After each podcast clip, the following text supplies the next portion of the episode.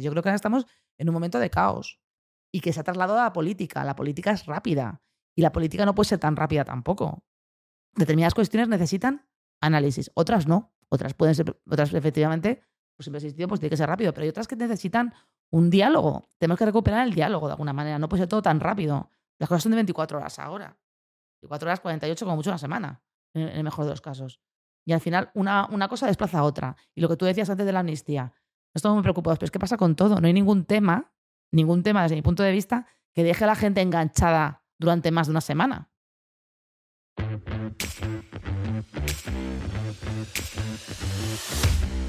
Nuestra invitada de hoy es Natalia Velilla, jueza desde 2004 y magistrada desde 2008. Actualmente Natalia es magistrada de familia y discapacidad en Madrid. Natalia también es una de las juezas más conocidas de nuestro país. De hecho, yo mismo la conocí en Twitter y ella colabora eh, regularmente con medios como El País, El Confidencial o La Sexta. Y Natalia también es autora de dos ensayos, dos libros que recomiendo encarecidamente, eh, que son Así funciona la justicia y la crisis de la autoridad. Yo soy Álvaro Palabarbizu, este es el podcast de ARPA Editores, donde hablamos con expertos sobre pensamiento, política, negocios, ciencia, tecnología y mucho más.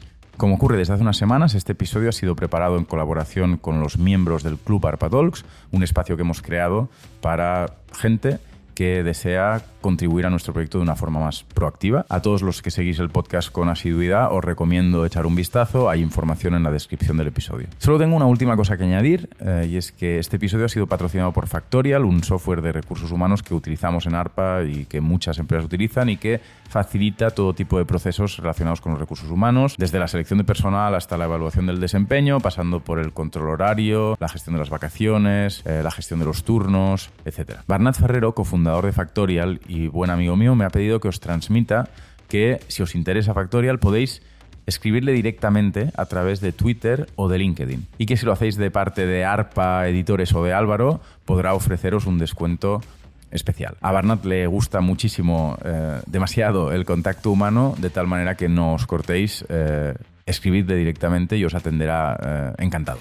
Nada más, vamos con la jueza y magistrada Natalia Velilla. Natalia, quiero preguntarte por muchas cuestiones de alto voltaje y de gran actualidad, como la ley del solo si es sí o la posible amnistía relacionada con los hechos que acontecieron en el proceso independentista catalán, pero primero me gustaría eh, hablar del funcionamiento general de la justicia en España y, eh, de hecho, al final también me gustaría hablar del tema de tu último libro, que es la autoridad y la eventual crisis que eh, pueda existir en el ámbito de la autoridad. ¿Te parece bien? Sí, claro. Pues entonces empiezo por el principio. Tú eres jueza, eres magistrada en un juzgado de familia de Madrid. ¿Cuál es exactamente el trabajo de un juez o de una jueza o de una magistrada eh, y el trabajo de un juzgado? Pues hombre, nuestro trabajo básicamente es eh, resolver problemas. Si queremos eh, simplificar un poco cuál es el trabajo de un juez, es el de resolver un problema que te viene. Los jueces no vamos persiguiendo los problemas, nos tienen que venir de alguna manera, incluso cuando se trata de procedimientos penales. Tiene que haber alguien que denuncie o que, se querelle. Entonces, bueno, se trata de aplicar la ley a conflictos humanos, a conflictos sociales, la ley que toque. Lo que sucede es que, bueno, que los juzgados no dejan de ser la última ratio. En teoría, una sociedad debería saber eh, solucionar sus problemas de manera natural. Eh, y los jueces intervenir solamente cuando se tratase de un tema que no hay manera de resolver. Y ese es nuestro trabajo. Y el, trabajo de los juzgados es eh, un trabajo de equipo tienes un juez en la cúspide, en los, juzgados unipersonales, porque luego hay juzgados eh, colegiados, las audiencias provinciales y los tribunales superiores de justicia o la audiencia nacional son también órganos colegiados, muchos de ellos. Y entonces tienes al juez en la cúspide, que es el que resuelve en última instancia, un letrado de la Administración de Justicia, que sería como el director de la oficina, es el que maneja la, distribución del trabajo y, a, los, a los funcionarios que trabajan en él, y cada funcionario que tiene su función a la hora de ayudar a que al final haya una resolución judicial. Y concretamente, el juez dentro de este proceso de resolución de problemas, ¿qué hace? Pues el juez básicamente se enfrenta al problema eh, partiendo de lo que se le ofrece. El, eh, juez, eh, salvo en algunas materias en las que sí que tienes la capacidad o la posibilidad de ordenar que se practique prueba. ¿Qué quieres decir?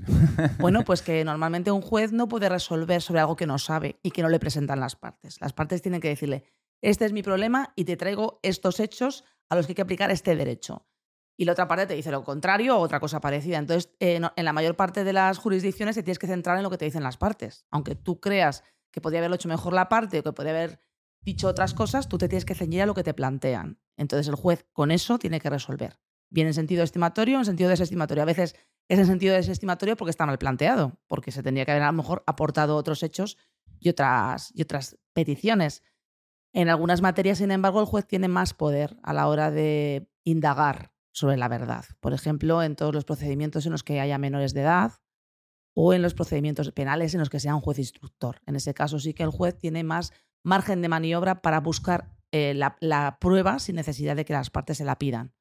Entonces eso es lo que básicamente, ¿qué pasa? Que muchas veces la gente se va insatisfecha de los, de los resultados de los, de los juicios, pues, pues eh, a veces es porque o bien no se ha planteado la prueba correcta o porque no se ha podido demostrar un determinado hecho aunque haya sucedido.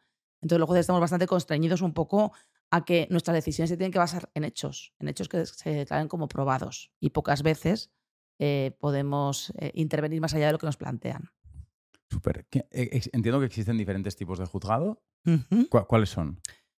Básicamente podemos decir que hay cuatro tipos de, materias. Una serían las, la materia civil, que es toda aquella relacionada con las relaciones particulares de las personas y de las empresas. Dentro del civil podemos hablar del mercantil también, porque no deja de ser una especialidad del derecho civil y el derecho de familia también es civil. Todo lo que tenga que ver con conflictos interpartes, empresariales, impagos de facturas, eh, cualquier, por ejemplo, cuestiones relacionadas con la propiedad horizontal, cuando te moja el vecino o, hay ruidos que te están eh, fastidiando por las obras que realiza el de al lado cuestiones relacionadas con responsabilidad civil extracontractual, como por ejemplo que hagas daño a alguien porque se cae una cornisa de tu, de tu ventana o porque un médico a la hora de practicar una intervención quirúrgica comete un fallo y produce con ello una, un daño. Eso, todo eso es civil, por así decirlo. Son conflictos mm. entre partes. Luego está la jurisdicción penal, que es la más conocida, es cuando se comete un tipo de delito, bien sea un delito menor o un delito mayor. Y luego estaría la jurisdicción contenciosa administrativa, que sería la relación de los, de los particulares con la administración. Siempre que la administración es parte, eh, hay una, una, aplicación de un derecho especial, que es el derecho administrativo. Y luego estaría la legislación laboral, que sería la, eh, la que se, todo lo que tenga que ver con conflictos eh, laborales, con conflictos profesionales, en relaciones siempre laborales, porque no es lo mismo cuando, por ejemplo, es una persona empresario. En ese caso, pues estamos hablando de otro tipo de, de relación. Laboral no es civil. No, no es civil. Tiene parte de civil porque hay una parte contractual, pero digamos que es un derecho en el que, por su concepción, hay una mayor protección al trabajador. No están en igualdad de condiciones el empresario y el trabajador a la hora de enfrentarse a un conflicto. Al igual que, por ejemplo, en derecho penal existe el aforismo que todo el mundo conoce de indubio, indubio pro reo, que significa que si no hay suficientes pruebas para inculpar a alguien, se tiene que exonerar. En el caso del derecho laboral también pasa respecto a los trabajadores. Indubio pro operario. En caso de duda, el, trabajador tiene la razón.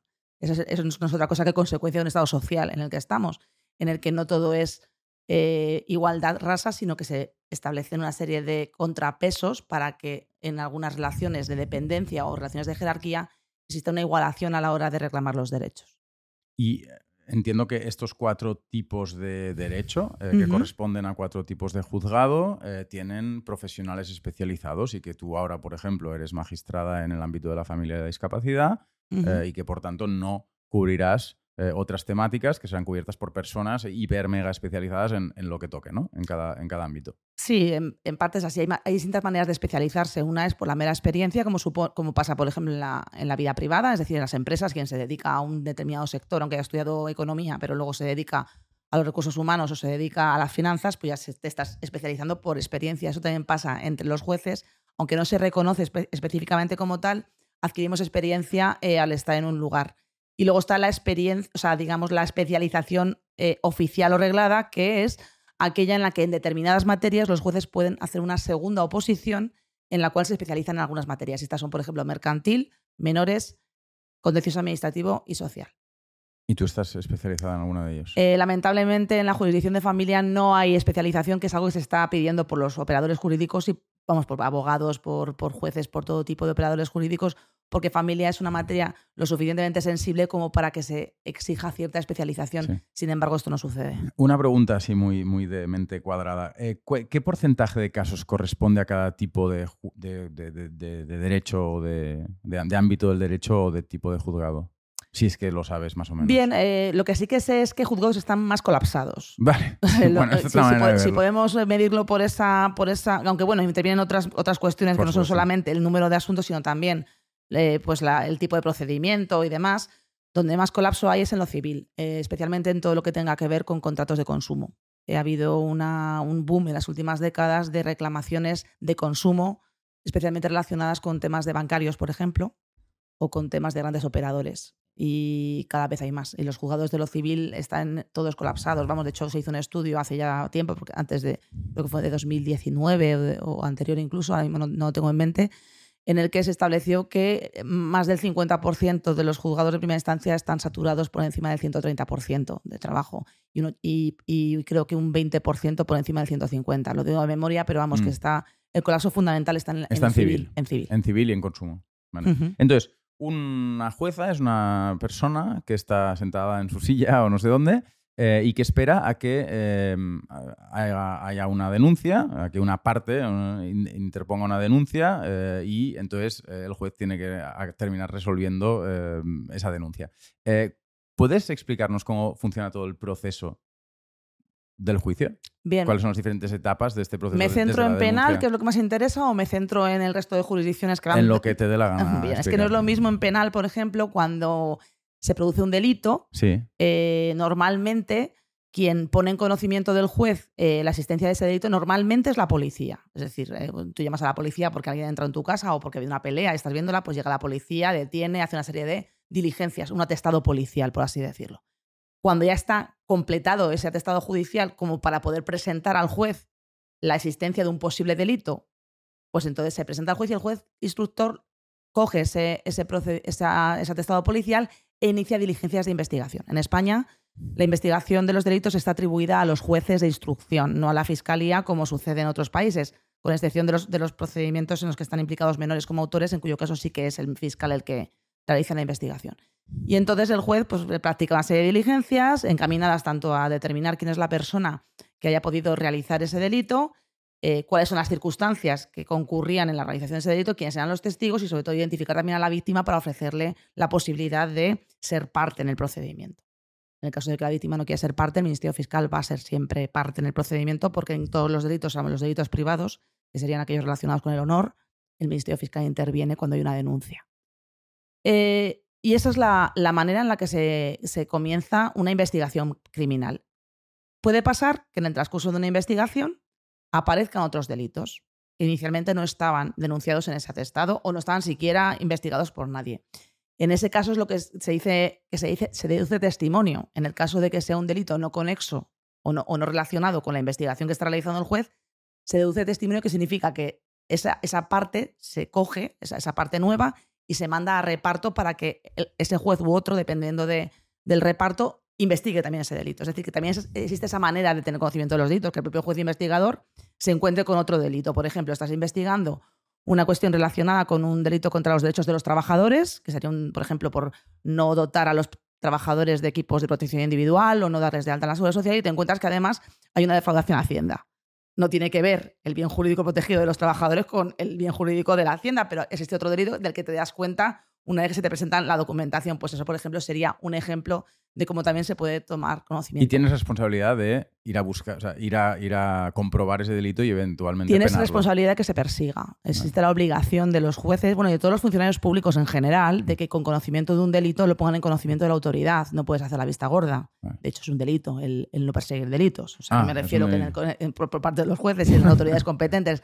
Entonces, en ese caso, pues lo tendrás que mandar a reparto. A veces no es el mismo juez el competente, puede ser otro juez instructor o puede, o puede guardar conexión con la causa y aunque sea otro delito, pues por su, digamos, inescindibilidad, pues tiene que seguirse en el mismo Eh, procedimiento. Entonces, ¿cómo, cómo se hace la investigación? O sea, ¿es, es el propio juez o la propia jueza la que hace eh, la instrucción de la investigación y entonces te vas por ahí a buscar pruebas o tienes un equipo? Entiendo que la, la dimensión material de esta investigación es absolutamente fundamental. Sí, a ver, es verdad que cuando ves películas eh, y series españolas, muchas de ellas, en las que te ves a juez que se va mm, andando por ahí Sí. a buscar, o al, o al letrado de la Administración de Justicia. Yo me acuerdo de una serie de hace años en la que iba el letrado de la Administración de Justicia, que, que estaba todo el día por ahí. Digo, este hombre no está nunca en el juzgado. O sea que realmente no vas a nada. Eh, tú ordenas que la policía judicial, que digamos que es una facción dentro de la policía, Mm. que pueden ser una facción dentro de Mossos de Escuadra, dentro de la Chancha, dentro de la Guardia Civil o dentro de la Policía Nacional, depende del lugar donde se ejerza la jurisdicción, pues estos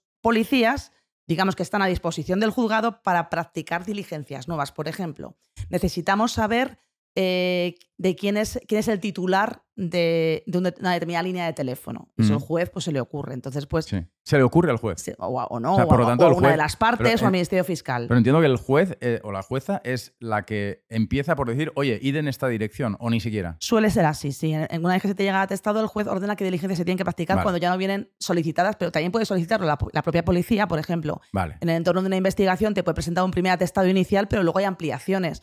Y dice, para, continuar investigando necesitamos que autorice usted la intervención de estas líneas de teléfono. La, víctima también puede pedir que se investiguen determinadas si se persona, cosas. Sí. Si, se, persona. Sí, por eso, por eso es importante ofrecerle a la víctima la posibilidad de ser parte. Por tanto, el juez o la jueza, que voy a intentar decir la jueza, porque la jueza, eh, la policía y eventualmente la víctima, si se ha personado. Y el Ministerio Fiscal. Y el Ministerio Fiscal son, eh, en principio, son drivers de, de, la, de la investigación. Exacto, son los que proponen prueba eh, normalmente en el caso de la policía, eh, bueno, casi siempre, la policía tiene un límite en la investigación. La policía en España no puede hacer lo que quiera. Puede hacer diligencias de investigación hasta el límite de los derechos fundamentales. Para entrar en un domicilio, para intervenir en unas comunicaciones, para eh, realizar una prueba de ADN, no puede coger al detenido y quitarle un pelo de la cabeza, porque eso ya sería una, prueba absolutamente nula. Y además la nulidad de una prueba anula todo. Es decir, no se, ah. puede, no se puede volver a hacer esa prueba. por eso hay que ser muy cuidadoso a la hora, lo que se llama la doctrina del árbol envenenado, que, cuando las raíces están envenenadas, los frutos están envenenados, le llaman así los, penalistas. Una, prueba incorrecta. Una prueba nula es, difícil de, levantar, sí. Es difícil de levantar. Por eso la policía eh, tiene que pedir siempre que haya una vulneración de derecho fundamental, que puede ser la integridad física en este caso, puede ser la, inviolabilidad del domicilio, puede ser la, el secreto de las comunicaciones, o sea, hay muchos derechos fundamentales que se pueden ver alterados en el curso de una investigación, necesita presentarle al juez instructor mm. los, motivos, por los que considera que hay que vulnerar, entre comillas, que hay que afectar a esos derechos para poder continuar en la investigación. El juez hace un juicio de ponderación entre lo que te están presentando y, la, y, su necesidad de realizar, porque hay veces que te pueden pedir algo que es totalmente extralimitado por el tipo de delito que es o por o porque es una fantasía, que también puede pasar, y dices, bueno, esto es imposible que se descubra por ahí, lo puedes denegar o acordar.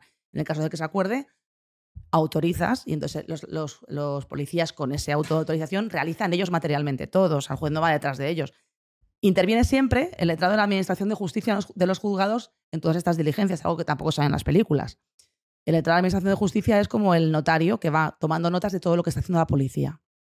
Es un control del Estado a la acción policial una entrada y registro de unos policías sin un letrado de Administración de Justicia no sirve para nada. Prueba nula. Con una única excepción. Caso de un delito flagrante. Si, por ejemplo, está la policía por la calle y escucha que alguien le está agrediendo, puede entrar sin necesidad de autojudicial, lógicamente, porque entonces, como es el auto, si alguien está en peligro de muerte, pues ya se lo han, matado o le han robado, lo que haga falta. Es la única excepción en la que se puede entrar mm. en un domicilio. Pero siempre tiene que estar un letrado de la Administración de Justicia para levantar acta de todo lo que realiza la policía. Igual que con las escuchas se puede autorizar a la policía a, pinchar los teléfonos, a pinchar las comunicaciones o a intervenir los, móviles, pero tiene que estar el letrado de la Administración de Justicia para cotejar que lo mm. que se ha pinchado se corresponde con la realidad. Y a presencia de los abogados en este segundo caso. O sea, que es que me refiero que hay muchas garantías de que las pruebas se El Estado no se fía ciegamente de la policía, sino que tiene su propia, su propia forma de, de auditoría o de control de, su funcionamiento. El Estado no se fía ni de la policía, ni de los letrados de Administración de Justicia, ni de los jueces, ni de los abogados, ni de nadie. Es decir, se fía y no se fía. Todos somos contrapesos de todos. Vale. Por ejemplo, un juez en el juzgado eh, tiene, eh, es una autoridad tan grande, es una responsabilidad tan grande, mm. que se ha creado la figura del letrado de la Administración de Justicia para levantar acta de todo lo que hace un juez. Los jueces, todo lo que hacemos está documentado, mm. está grabado y está eh, perfecta. Entonces, el, el letrado de Administración de Justicia va a decir, este juez, este día, hasta ahora, ha realizado esta diligencia con este contenido. Y eso no lo puede cambiar nadie. De tal manera que eh, mm, yo, no puedo ir a decirle al letrado, mira, esta sentencia la, eh, la, he puesto ahora, pero di que la he puesto hace un mes. Mm. Porque me va a decir, no, no, no, la has puesto hoy. Yo tengo que decir que, que la has puesto hoy. Si te ha retrasado es tu responsabilidad. Entonces, igual que sucede con esto, pasa con la policía. La policía por sí sola no puede hacer las cosas sin autorización previa judicial y sin intervención del letrado de la Administración de Justicia etcétera. O sea que todos entre nosotros tenemos nuestros contrapuntos. La fiscalía puede Y, recurrir. idealmente, claro, imagino que debe haber momentos en los que el, ¿no? el roce hace el cariño, la- o el roce en este caso genera interdependencias que deben ser muy evidentes, ¿no? porque hay que luchar por recursos que deben ser escasos, hay que llevarse bien con el LAG, con, con el letrado de la Administración de Justicia, hay que llevarse bien con eh, los equipos policiales, etcétera, etcétera. Entonces, imagino ¿no? que, que de, de Sí. cortesía en cortesía uno puede llegar a, a- a- a que esta visión ¿no? perfectamente... Es lógico que se entienda eso, pero para eso están los abogados. Vale. Para detectar si existe algo que es totalmente insensato Sí, o que es, eh, o no está fundamentado, vale. para recurrir. Y hay una instancia superior a la que le importa muy poco cómo te lleves con tu lag o cómo te lleves con, con la policía. Vale. Eh, todas las decisiones judiciales eh, penales son recurribles en apelación. Vale, entonces, llega una denuncia, eh, se propone prueba, creo que es la expresión que has utilizado, en Mm. fin, se, se- se- investiga, eh, se investiga em, gracias a la policía, Sí. eh, aunque intervienen, aunque pueden proponer investigación cuatro, o sea, la policía, Sí. el juzgado, el Ministerio Fiscal y el... Es bueno, bidireccional, tanto puede ser la policía pidiéndoselo al juez y el juez autorizándolo Sí. o el juez ordenando directamente a la policía que haga algo. ¿Y, y- y- y cómo va avanzando la cosa? Luego también hay otras diligencias que se practican directamente en el juzgado. Es decir, cuando una persona, por ejemplo, es detenida por la comisión de un delito, eh, se le da la oportunidad de declarar eh, a presencia policial en el atestado, siempre a presencia de un abogado. Cualquier, de- cualquier eh, declaración realizada sin abogado es inválida, es nula, no sirve para nada. Mm, No se puede tener en cuenta lo que ha dicho, incluso aunque haya reconocido todos los delitos de, sin investigar de España. No se puede tener en cuenta nada de lo que haya dicho. Entonces, eh, cuando es detenida, tiene que ser puesta a disposición judicial en un plazo máximo de 72 horas. mm, Una vez, por lo cual hay veces que, lógicamente, el atestado policial está incompleto, mm. porque tú detienes a una persona con un determinado por haber cometido un determinado delito, pero no te ha dado tiempo a practicar todas las diligencias, por lo cual sabes como juez que te va a venir otro atestado posterior ampliatorio de, de este. Una vez puesto a disposición judicial, con calidad de detenido, como digo, siempre asistido por un abogado, tiene una serie de derechos el detenido, unos derechos específicos de la persona detenida que no tiene el, imputado Mm, mm, sin, sin detener, como es el, el derecho a ser examinado por el médico forense. Otra de las cosas por las cuales el Estado no se fía de, de- de todos. El médico forense puede mm, revisar a ese detenido y determinar si está herido, si ha sufrido algún tipo de maltrato o si directamente él solo se ha infligido algún daño, que también pasa. Es decir, esto pa- para- eh, son muchas las garantías que tenemos mm. recogidas en nuestra ley.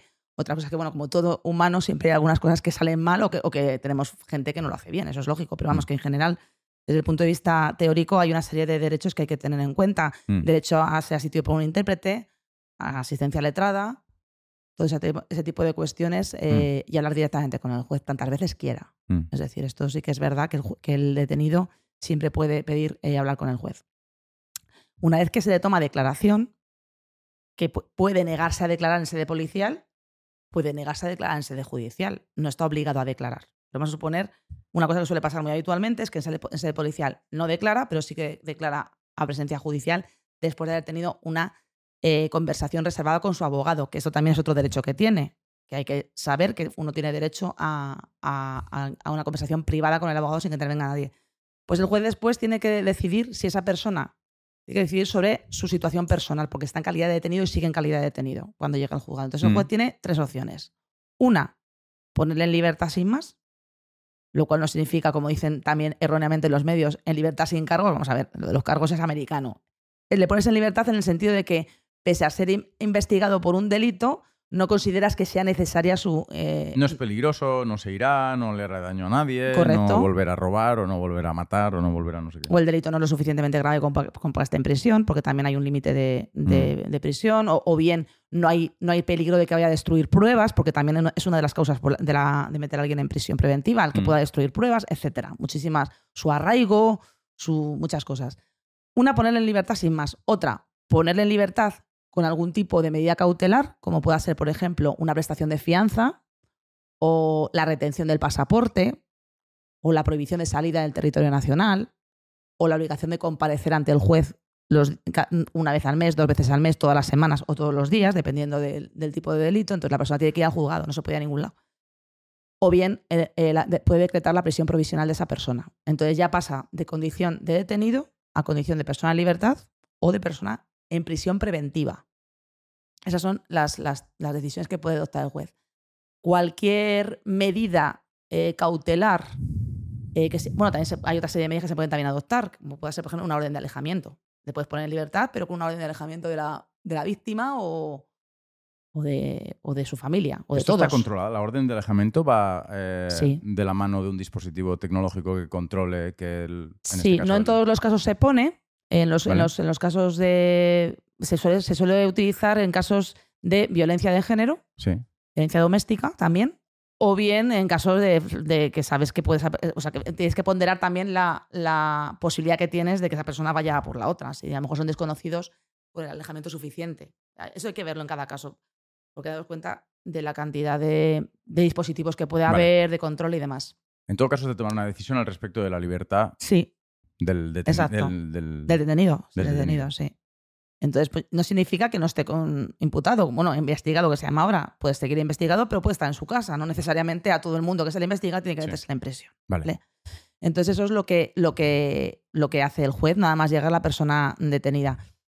Eh, paralelamente, claro, con el atestado que te da la policía de lo que ha pasado, pues tú, ya el juez, sin necesidad que se lo diga a la policía, sabe que hay testigos, sabe que hay eh, una, a lo mejor un, un lugar del crimen que a lo mejor es conveniente examinar. O sea, hay una serie de cosas que te están dando en atestado que sin que te lo pida la policía tú, tú ya vas a hacer. Es decir, eh, porque ya es, digamos, forma parte del impulso procesal que se realiza desde el juzgado. Normalmente la policía, cuando tiene tiempo, también toma declaración a los testigos. Hay veces que no es posible, como digo, por el plazo este que digo, y te, te las te lo trae después, pero eh, citan a los testigos a, a declarar. Y en el juzgado también se hace. Se toma declaración tanto a la persona detenida o a la persona directamente investigada, como a la víctima o víctimas, como a los testigos o como personas que hayan podido tener algún tipo de, de- relación en esto. Tengo que, tengo que decir que no en todos los casos la policía detiene. Es decir, cuando se trata de un delito leve o un delito en el que no hay mm, una pena de prisión determinada para ese delito y demás, pues a lo mejor eh, vamos a suponer una persona que, que ha conducido en estado de embriaguez, pero deja el coche a lo mejor eh, en la cuneta y se va a su casa, pues a lo mejor esa persona no es necesario de- detenerla cuando es un delito que tiene a lo mejor una, una condena no muy elevada, está identificado, sabes dónde vive, entonces directamente se le cita Mm. eh, ante la policía. Dice, pues mire, usted mañana cuando se le pase lo que usted está padeciendo ahora, tiene que venir a la policía mañana o pasado a que se le preste declaración. En el caso de que no se presente, entonces ya hay causa de detención. Aunque sea un delito leve, si tú desobedeces una, una- una orden policial de acudir a tomarle declaración en calidad de investigado, pues ya existe un- una posibilidad de detención, aunque sea un delito leve. Mm. O sea que no siempre Vale. se detiene. Que es lo que trato de decir, aunque es- normalmente son más llamativos siempre los delitos en los que se detiene, pues son delitos más graves. Perfecto. Entonces, esto tiene que ver con la detención o no de la persona. Eh, ¿Qué más? Sigue, sigue. Está- estamos en el cómo funciona un juicio, Estamos Paso en la parte penal, porque si no vamos a las demás partes, pues ya nos vamos a algo muchísimo menos interesante. porque pero luego, es- ¿qué es pasa? más- Entiendo, Nada, que se- van se llegando realizan- pruebas. Van eh, llegando pruebas, se van practicando pruebas y eh, ¿cuál es la función del juez instructor? La función del juez, bueno, el Ministerio Fiscal quiero decir que tiene un papel importante, es, es, digamos quien propone pruebas y además propone normalmente las pruebas más interesantes, entre comillas, porque el fiscal lo que tiene que tener es suficientes elementos de juicio para acusar, porque en España quien acusa es el fiscal, no el juez. El juez lo único que te hace es recopilar pruebas mm. para que a su juicio considere que tiene caso. O sea, que hay caso. Hay caso y se tiene que enjuiciar por otro juez. Porque nunca puede enjuiciar el mismo juez que instruye, que el que, que luego eh, tiene que determinar la pena que se le impone. Entonces el juez practica aquellas diligencias que considera imprescindibles para tener algo que presentar a- a la- al enjuiciamiento y el fiscal es quien va a acusar. Entonces el fiscal va con mirada de acusador. No, es, no va con mirada de a ver, a ver qué hay por aquí. No, no, vamos a ver, yo necesitaría saber esto para poder acusar. Si no, si no sé esto, yo no voy a acusar. Entonces, eh, lo cual no significa que sea el malo, entre comillas, porque también lo mismo que no- acusa, no acusa. Y dice, aquí no hay, no hay plan, Mm. no, hay, no hay caso. Entonces, digamos que el fiscal y la acusación particular, cuando se persona la víctima, la acusación particular es una, es una eh, es también una parte del procedimiento penal. La víctima se, hace un ofrecimiento de acciones que se dice y es su posibilidad de ser parte en el procedimiento. Nombra un abogado que también puede pedir prueba. Y también la, la defensa puede pedir prueba. O sea, aquí todo el mundo puede pedir prueba y entonces pues tú vas como juez viendo si es necesaria, si no es necesaria, si la practicas, si no la practicas, etc. Mm. Cuando tienes todos los elementos de juicio para, eh, para considerar como juez que, que tiene que finalizar la instrucción, porque tienes suficiente para saber que no hay caso o que sí que hay caso, Mm. das entonces paso a los acusadores. Le das, le das eh, se dice lo que se llama el procedimiento de conclusión de diligencias previas, se pasa a, bueno, eh, y pasa al procedimiento aliado, se pasa al Ministerio Fiscal, que es la parte acusadora por excelencia, y en su caso a la acusación particular para que formulen escrito de acusación. En el caso de que haya escrito de acusación, entonces hay apertura de juicio oral. Significa que ya a partir de ahí el, juez instructor deja de tener competencia.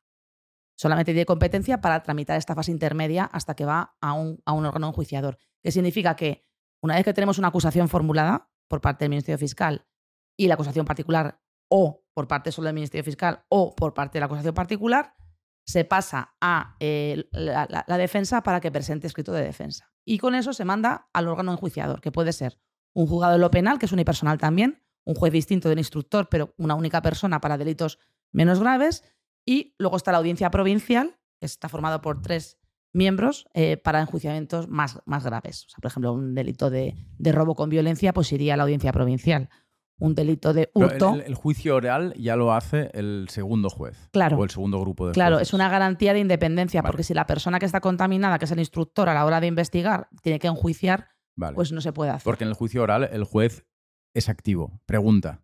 ¿Quieres decir? sí, se puede, puede preguntar, aunque el trabajo normalmente. No está, todavía eh, recabando pruebas. No, de hecho es, que, es que el juicio es una fase nueva. Lo que haya pasado en la instrucción no importa demasiado. Tenemos unos indicios, pero si no se reproduce la prueba que se ha practicado en la instrucción, en el juicio tampoco se ha podido condenar. estaba imaginándome que quizás el juicio oral era sencillamente una prueba más en el sentido no, no, de es un juicio juicio. hace preguntas y ya está, ¿no? Pero no, lo que estás diciendo es que forma es un parte juicio, del juicio. Es un juicio juicio con en sala, con togas y con, con todo. Ahí es el juicio de verdad. Vale. Los que se ve. Y luego también existen también está la posibilidad de los juicios de jurado, que son también muy conocidos, que son aquellos en los que intervienen ciudadanos a los que se les encomienda la en, en, determinado tipo de delitos, ¿eh? no en todos. En algunos delitos, por ejemplo, el asesinato eh, va, va, conjurado, pues eh, son nueve miembros que son ciudadanos normales a los que se les concede la facultad de decidir si alguien es culpable o no. Luego ya el juez pondrá la sentencia, el juez ponente, pero ellos tienen que dar el veredicto de culpabilidad o de no culpabilidad.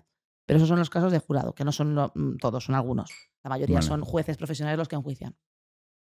Vale, me impresiona siempre la velocidad a la que habláis eh, los juristas, los, los jueces, los opositores, exacto. O sea, metieron un microchip. Eh, vosotros sí. que tenéis microchips debajo de la piel con un, conjunto de conocimientos que podéis eh, obtener en milisegundos. A ver, yo creo que todos los que hemos opositado algo, oposiciones de cantar los temas que se dice, decirlo, mm. decirlos en alto, no solamente los jueces, hay muchas otras profesiones, tenemos un TOC en ese sentido. Es decir, tenemos una, una tendencia a hablar súper rápido. Yo me tengo que esforzar por mover mucho la boca porque si no se me va totalmente la falta de vocalización. Eso es así. No, está muy bien, está muy bien. Mi hermana siempre dice que la gente que habla despacio es gente que tiene demasiado poder. Sin duda.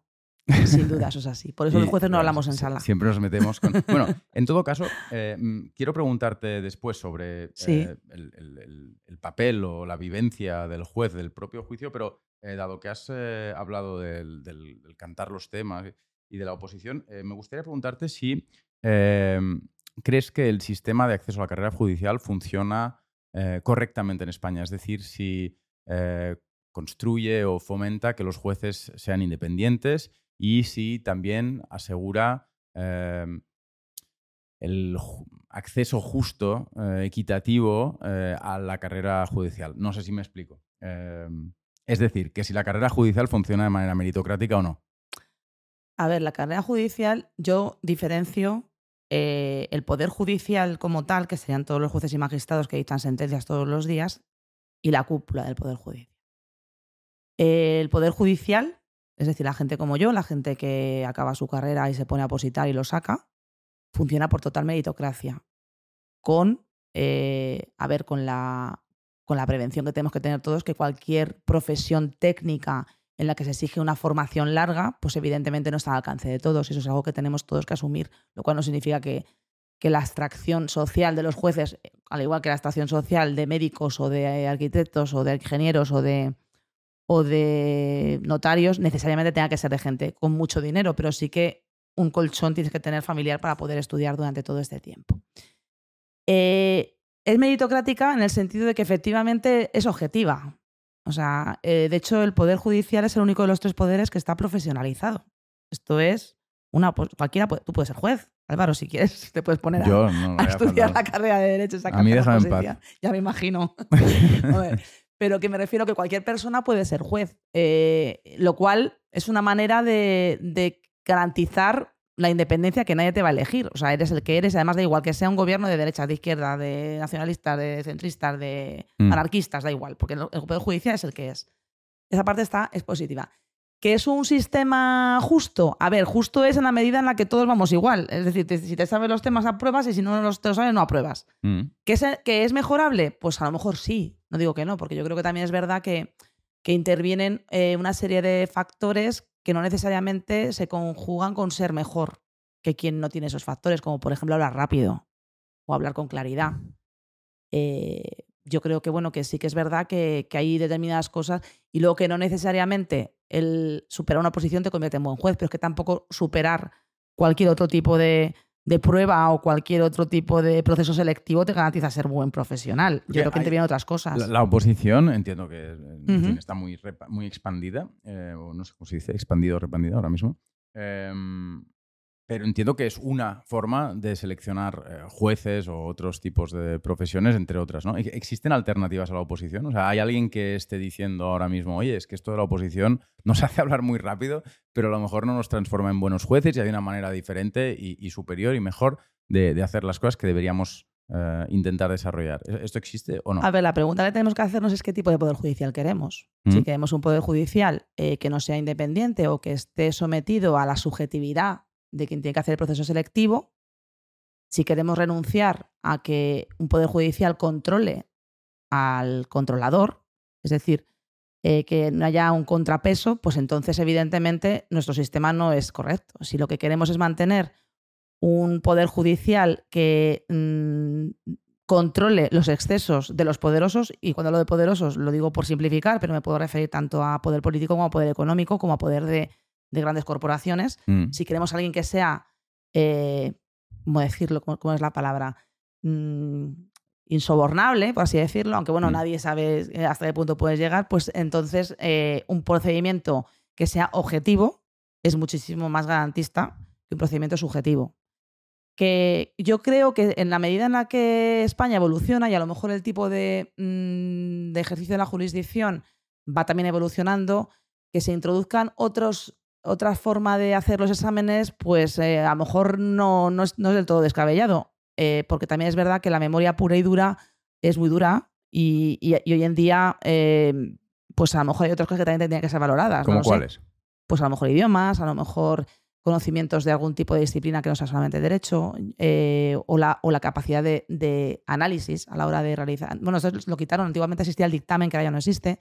Bueno, sí, existen otra- otras maneras de evaluar el conocimiento que no sea solamente el- La eh, memorización. la memorización. Pero yo creo que jamás debemos eh, sucumbir a que exista un sistema objetivo de, de mérito, de, de acceso a la carrera judicial, porque el día que renunciemos a la objetivación de, de la, de esta profesión, podemos meter a gente que sea afina a determinadas ideologías en un sentido y en otro. Y siempre hay que pensar que, que no solamente los que nos gustan son los que pueden estar ahí, también puede ser los que no nos gustan. Por eso el- los jueces al final, la manera de elegirnos es muchísimo más objetiva. Vale, entonces te estabas refiriendo a los jueces o a los magistrados, pero decías que después estaba la cuestión del gobierno de los jueces. Y querías, creo, eh, cuando has empezado tu respuesta, diferenciar entre ambos mundos. O no, o no sé si recuerdas ese Sí, momento. sí, lo recuerdo perfectamente. A ver, eh, creo que el problema que tenemos en España básicamente es el Consejo General del Poder Judicial, no, no en sí como su concepción como órgano constitucional, porque tiene que haber un órgano de gobierno de los jueces, sino porque cualquier persona que esté escuchándonos sabe que ha colapsado totalmente. Es un órgano que está colapsado en su manera, en su concepción y en su manera de elección.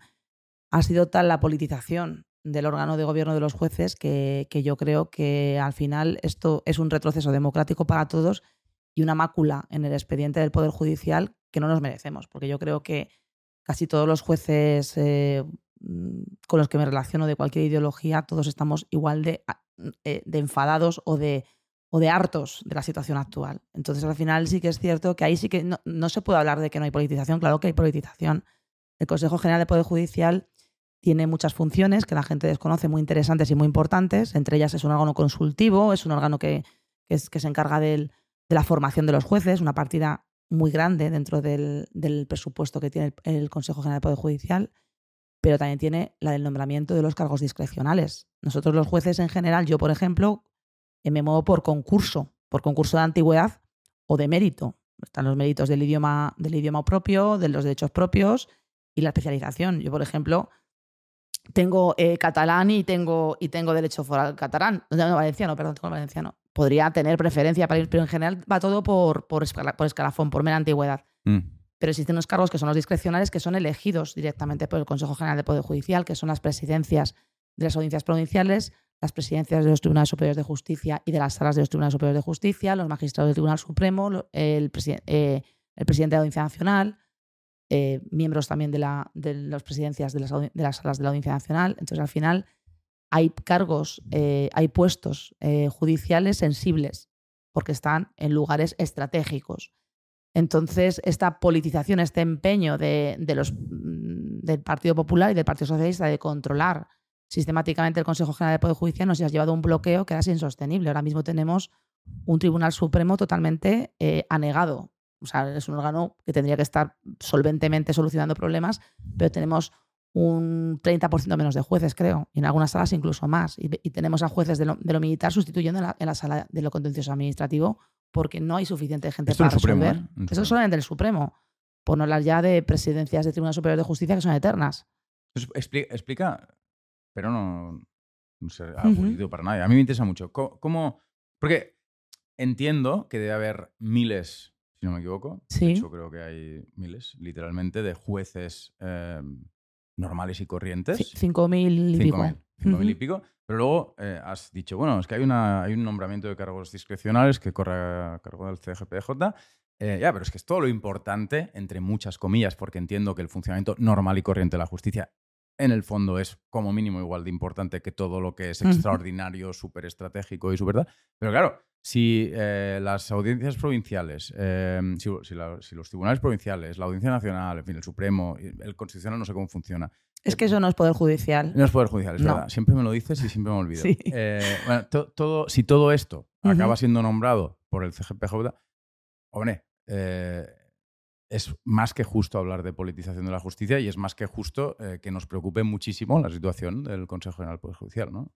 Yo creo que sí que tiene que preocupar mucho. Entonces, ¿puedes explicar con más detalle lo que está ocurriendo? Eh, ¿Por qué el Supremo u otras instancias se encuentran con menos jueces de los que deberían tener? Eh, ¿De dónde surge el problema de la politización? ¿Si repartirías culpas por igual a todos o no? Em, etcétera, etcétera, Todo lo que, o sea, ¿puedes hacernos un una masterclass en, Consejo General del Poder Judicial? Es un poco complicado. El Consejo General del Poder Judicial tiene que renovarse cada cinco años. ¿vale? El, legislador, el, bueno, el legislador constituyente, porque eso está en la Constitución, quiso que trascendiera las legislaturas. Es cada cinco años, para que no coincidiera la composición del órgano con cada legislatura y para evitar lo que al final no solamente no se ha evitado, sino que está agravado. Entonces, se pretendía que, eh, bueno, el Consejo está formado por 20 miembros, aparte del presidente, eh, o sea que son 21. Hoy en día son 16, para que os hagáis una idea de cómo está el tema con, la, falta de nombramientos. De los 20 miembros, 12 eh, son jueces o magistrados elegidos de entre jueces y magistrados. Y 8... 12, de... 12 de 20. Y 8 de 20 son juristas de reconocida competencia elegidos, cuatro por el Congreso y cuatro por el Senado. Eh, aquí hay una guerra eh, dialéctica entre los juristas. Unos consideran, de hecho, una sentencia del Constitucional del año 85 ratificó este planteamiento, que es el que ahora mismo tenemos en la Ley Orgánica del Poder Judicial, que cuando el legislador constituyente dijo 12, 12, magistrados de entre jueces y magistrados, no se refería a que los eligiésemos nosotros, sino que tenían que ser elegidos de entre jueces y magistrados. Otros entre los que me encuentro, consideramos que si el legislador constituyente hubiese querido esta distinción, habría dicho 12 eh, jueces y magistrados y 6 eh, y 8 de reconocida competencia, todos ellos elegidos eh, mitad por el Congreso y mitad por el Senado. No lo dijo, por lo cual lo que quería hacer, desde mi punto de vista, el, legislador constituyente es que esos 12 fuesen elegidos por jueces y magistrados de entre jueces y magistrados. Bueno, pero nos encontramos donde nos encontramos, que ahora mismo es que los 20 son elegidos por 10 por el Congreso y 10 por el Senado, por distinto método, porque cada uno son de una estación distinta, como acabo de decir. Mm. Y ellos a su vez eligen a un presidente, que, es, que tiene que ser el presidente del, Tribunal Supremo. Eh, la Ley Orgánica del Poder Judicial eh, establece que para elegir a los miembros del Consejo General del Poder Judicial tiene que haber una mayoría cualificada de tres quintos de la Cámara. Otra de las cortapisas del legislador no puso mayoría simple, para evitar los rodillos electorales. Y tiene que haber necesariamente un consenso entre las dos fuerzas más votadas, porque si para alcanzar tres quintos de la Cámara es complicadísimo. Si nos está costando encontrar 20 más uno, imaginaos tres quintos. ¿Esto en qué se ha traducido con el transcurso del tiempo? En un intercambio de cromos entre el PP y el PSOE en función de quién haya gobernado en cada momento. ¿A quién atribuyo más culpa? Pues mira, yo creo que tienen culpa los dos, cada uno en su, en su, en su parte, por así decirlo. Los dos por haber participado de esto. Eh, yo creo que cuando hablamos de representación popular, eh, no nos damos cuenta de que lo que estamos, mm, digamos, cuando me refiero cuando se, se mm, rebobino. Eh, cuando se, da carta de naturaleza esta forma de elegir a, los miembros del Consejo General del Poder Judicial, se dice, bueno, es que es el pueblo el que está eligiendo a, los, a los vocales. Y yo siempre les digo, ¿seguro? ¿Todos hemos votado al PP y al PSOE? ¿O hay muchas más fuerzas políticas en el arco parlamentario, sobre, todo, últimamente? Eh, eventualmente no los hemos votado para que después se elijan jueces eh, por su color político, ¿no? Sin duda, esa es la primera parte. Pero yo me dirijo a aquellos que dicen, no, tiene que ser así. Bueno, tiene que ser así. ¿Alguien ha visto a Coalición Canaria mm, eh, participando en la elección de los, de los miembros del Consejo? o a PNV, o a RC, o a Junts, o a cualquiera. Hay, mucha gente en el Parlamento que no interviene en esto. Es mm. más, se, se, vetan. Ha habido vetos.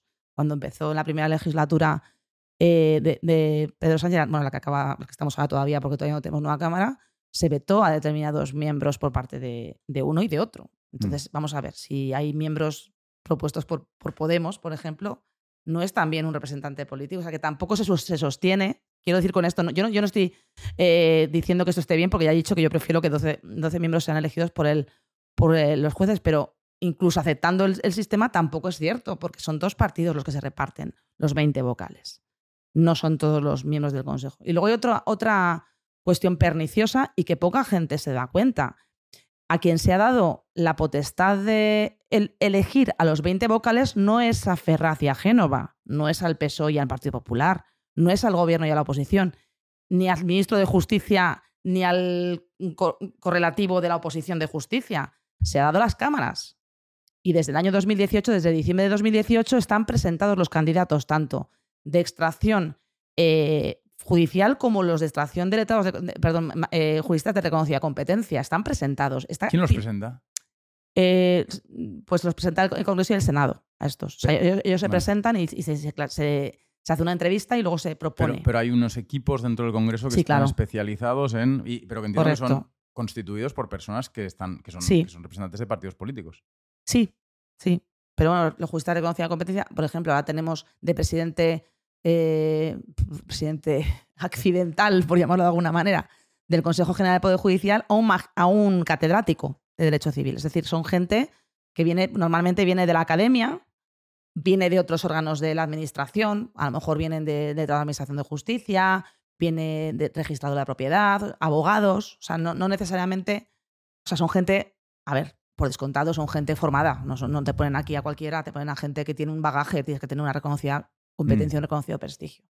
Bueno, pues en 2018 ya mm. se han presentado los candidatos, tanto 50 que hay presentados, bueno, ya, ya habrá menos, pero 50 y tantos que hay presentados por, o 51 eh, de extracción judicial, como los no sé cuántos hay, porque no, no tengo este dato ahora mismo en la cabeza. Creo que 20 y pico. No pues, sé por qué, pues, pero creo que 20 y pico. Los que sean del otro. Digamos que el Consejo General de Poder Judicial ya ha hecho su trabajo y también lo ha hecho a la hora de presentar estos candidatos. Ni Merichel Batet ni Pilar Job convocaron a las cámaras para la elección. Y yo creo que esto es una dejación total del Parlamento en el Ejecutivo a la hora de llevar esta voz cantante. ¿Pero por qué no lo hicieron? No lo sé porque es un mandato constitucional. Es decir, aquí todos están incumpliendo la Constitución. Cuando se habla de que, bueno, tampoco el, posterior, el sucesor de Pilar Job, el siguiente presidente del Senado, ha convocado. Convoquen ustedes a las cámaras, convoquen y presenten ustedes los candidatos y que se vote. Y cuando no haya un consenso de tres quintos, ya podrás decir que la culpa es de los partidos políticos Pero por ahora, o de los grupos parlamentarios. como no se, ha convocado Ferraz y Génova, ni siquiera se convoca eh, la votación. Por tanto, no es ni representantes del pueblo porque no se deja participar al Parlamento, ni es el Parlamento el que elige. Si le pregunta, simplemente, ahora, o sea, argumento de autoridad tuyo, ¿eh? porque este, este, este, esta especificidad no la conozco. Si le preguntamos a Marisha Batet, eh, no tendrá una explicación súper elocuente sobre por qué no ha convocado las cámaras, ¿no? No lo creo, no lo sé. No sé si se le ha preguntado en público, supongo que sí, y no sé qué le ha contestado, pero realmente es una responsabilidad de los presidentes de las cámaras. Vale. Y esto no se ha hecho. Y llevamos desde el año 2018. Este, este, dato yo creo que también hay que tenerlo en cuenta, que el legislativo se ha convertido, de solo en el segundo libro, si llegamos a hablar de, a lo largo de esta entrevista, se ha convertido un poco en un poder güero, en un poder hueco. Al final ha sucumbido a dejar todo en manos del, Ejecutivo y de, en su caso, en algunas cuestiones, cuando se requiere mayoría cualificada, de los, grupos parlamentarios, de los partidos.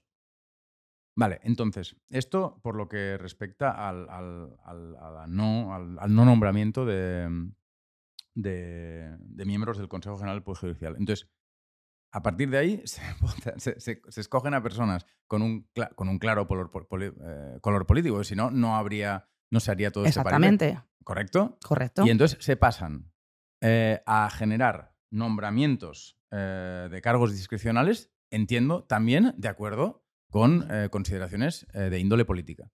¿Eso es correcto también?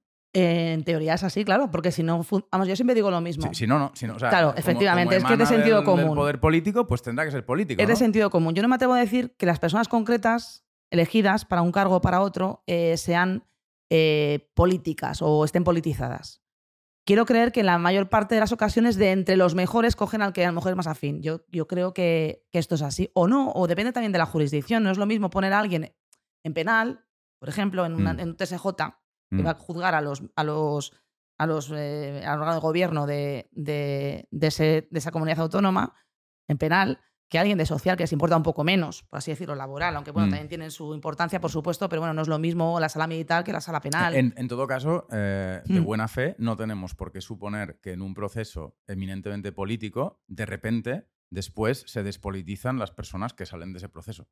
La independencia. no tenemos por qué suponerlo. No, tenemos por qué suponerlo. La independencia se lleva no dentro. Deberíamos suponerlo. No deberíamos suponerlo. la independencia se lleva dentro. O sea, la persona es independiente o no. Yo, yo me niego a, asimilar que porque tengas una ideología política no seas independiente.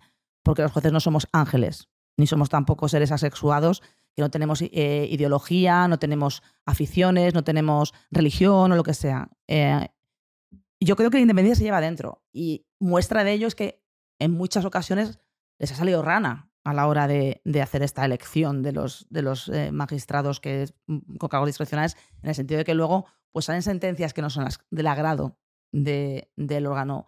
Pero, sí, pero, pero perdona por la interrupción, ¿eh? pero no, no, tengo absolutamente ningún criterio. Pero algunas veces ocurre esto, pero para empezar, cuando ocurre esto, la reacción más eh, característica de los líderes políticos, es decir, pero que se han creído estos jueces, uno, y dos, muchas veces sí que los jueces van en la dirección de los partidos o de los grupos parlamentarios que los han votado, ¿no? Eh, en, el, caso de, en, el caso del, Supremo, por ejemplo, esto es, o sea, ocurre muy a menudo, en la Audiencia Nacional también ocurre muy a menudo, ¿no? A ver, eh, yo lo único que creo es que si no les funcionase a los políticos este, este, este intercambio de cromos no lo harían. Y no nos encontraríamos como nos encontramos. Si realmente eh, no tuviese rédito esta, este reparto de, cargos del Consejo, porque evidentemente algo se trasciende a, la, de alguna manera a la decisión de los, de los órganos elegidos, no estaríamos como nos encontramos.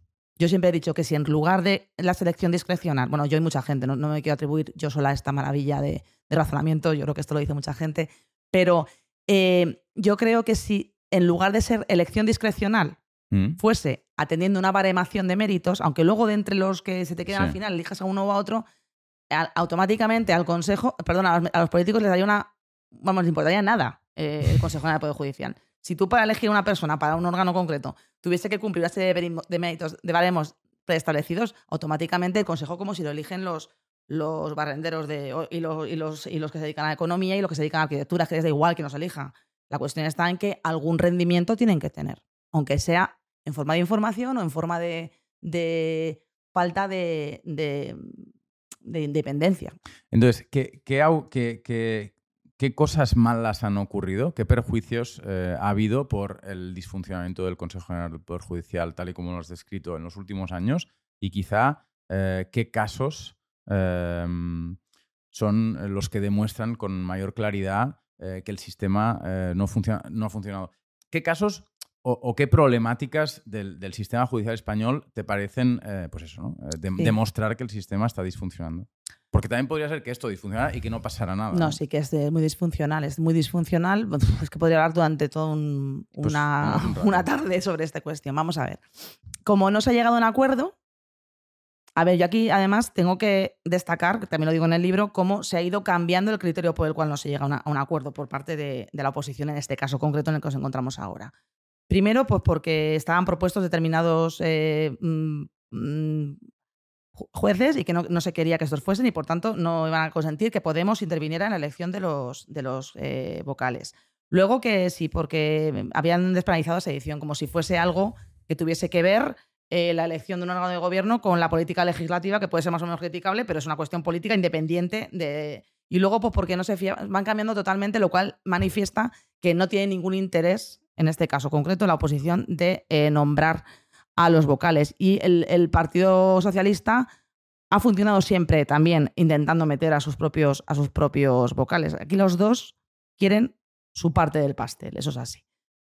Como no han conseguido llegar a ningún acuerdo, porque estamos yo creo que ahora mismo en un momento de nuestra democracia en el que la confrontación es lo único que existe, no existe ninguna posibilidad de diálogo de nadie, no se escucha a nadie, aquí todo el mundo eh, va a su propia conveniencia y a su propia rédito electoral sin, sin tener ninguna idea de Estado, ninguna idea constitucional, todo el mundo se irroga, o sea, perdón, se arroga eh, el nombre de constitucionalista y al final nadie está actuando de forma constitucional.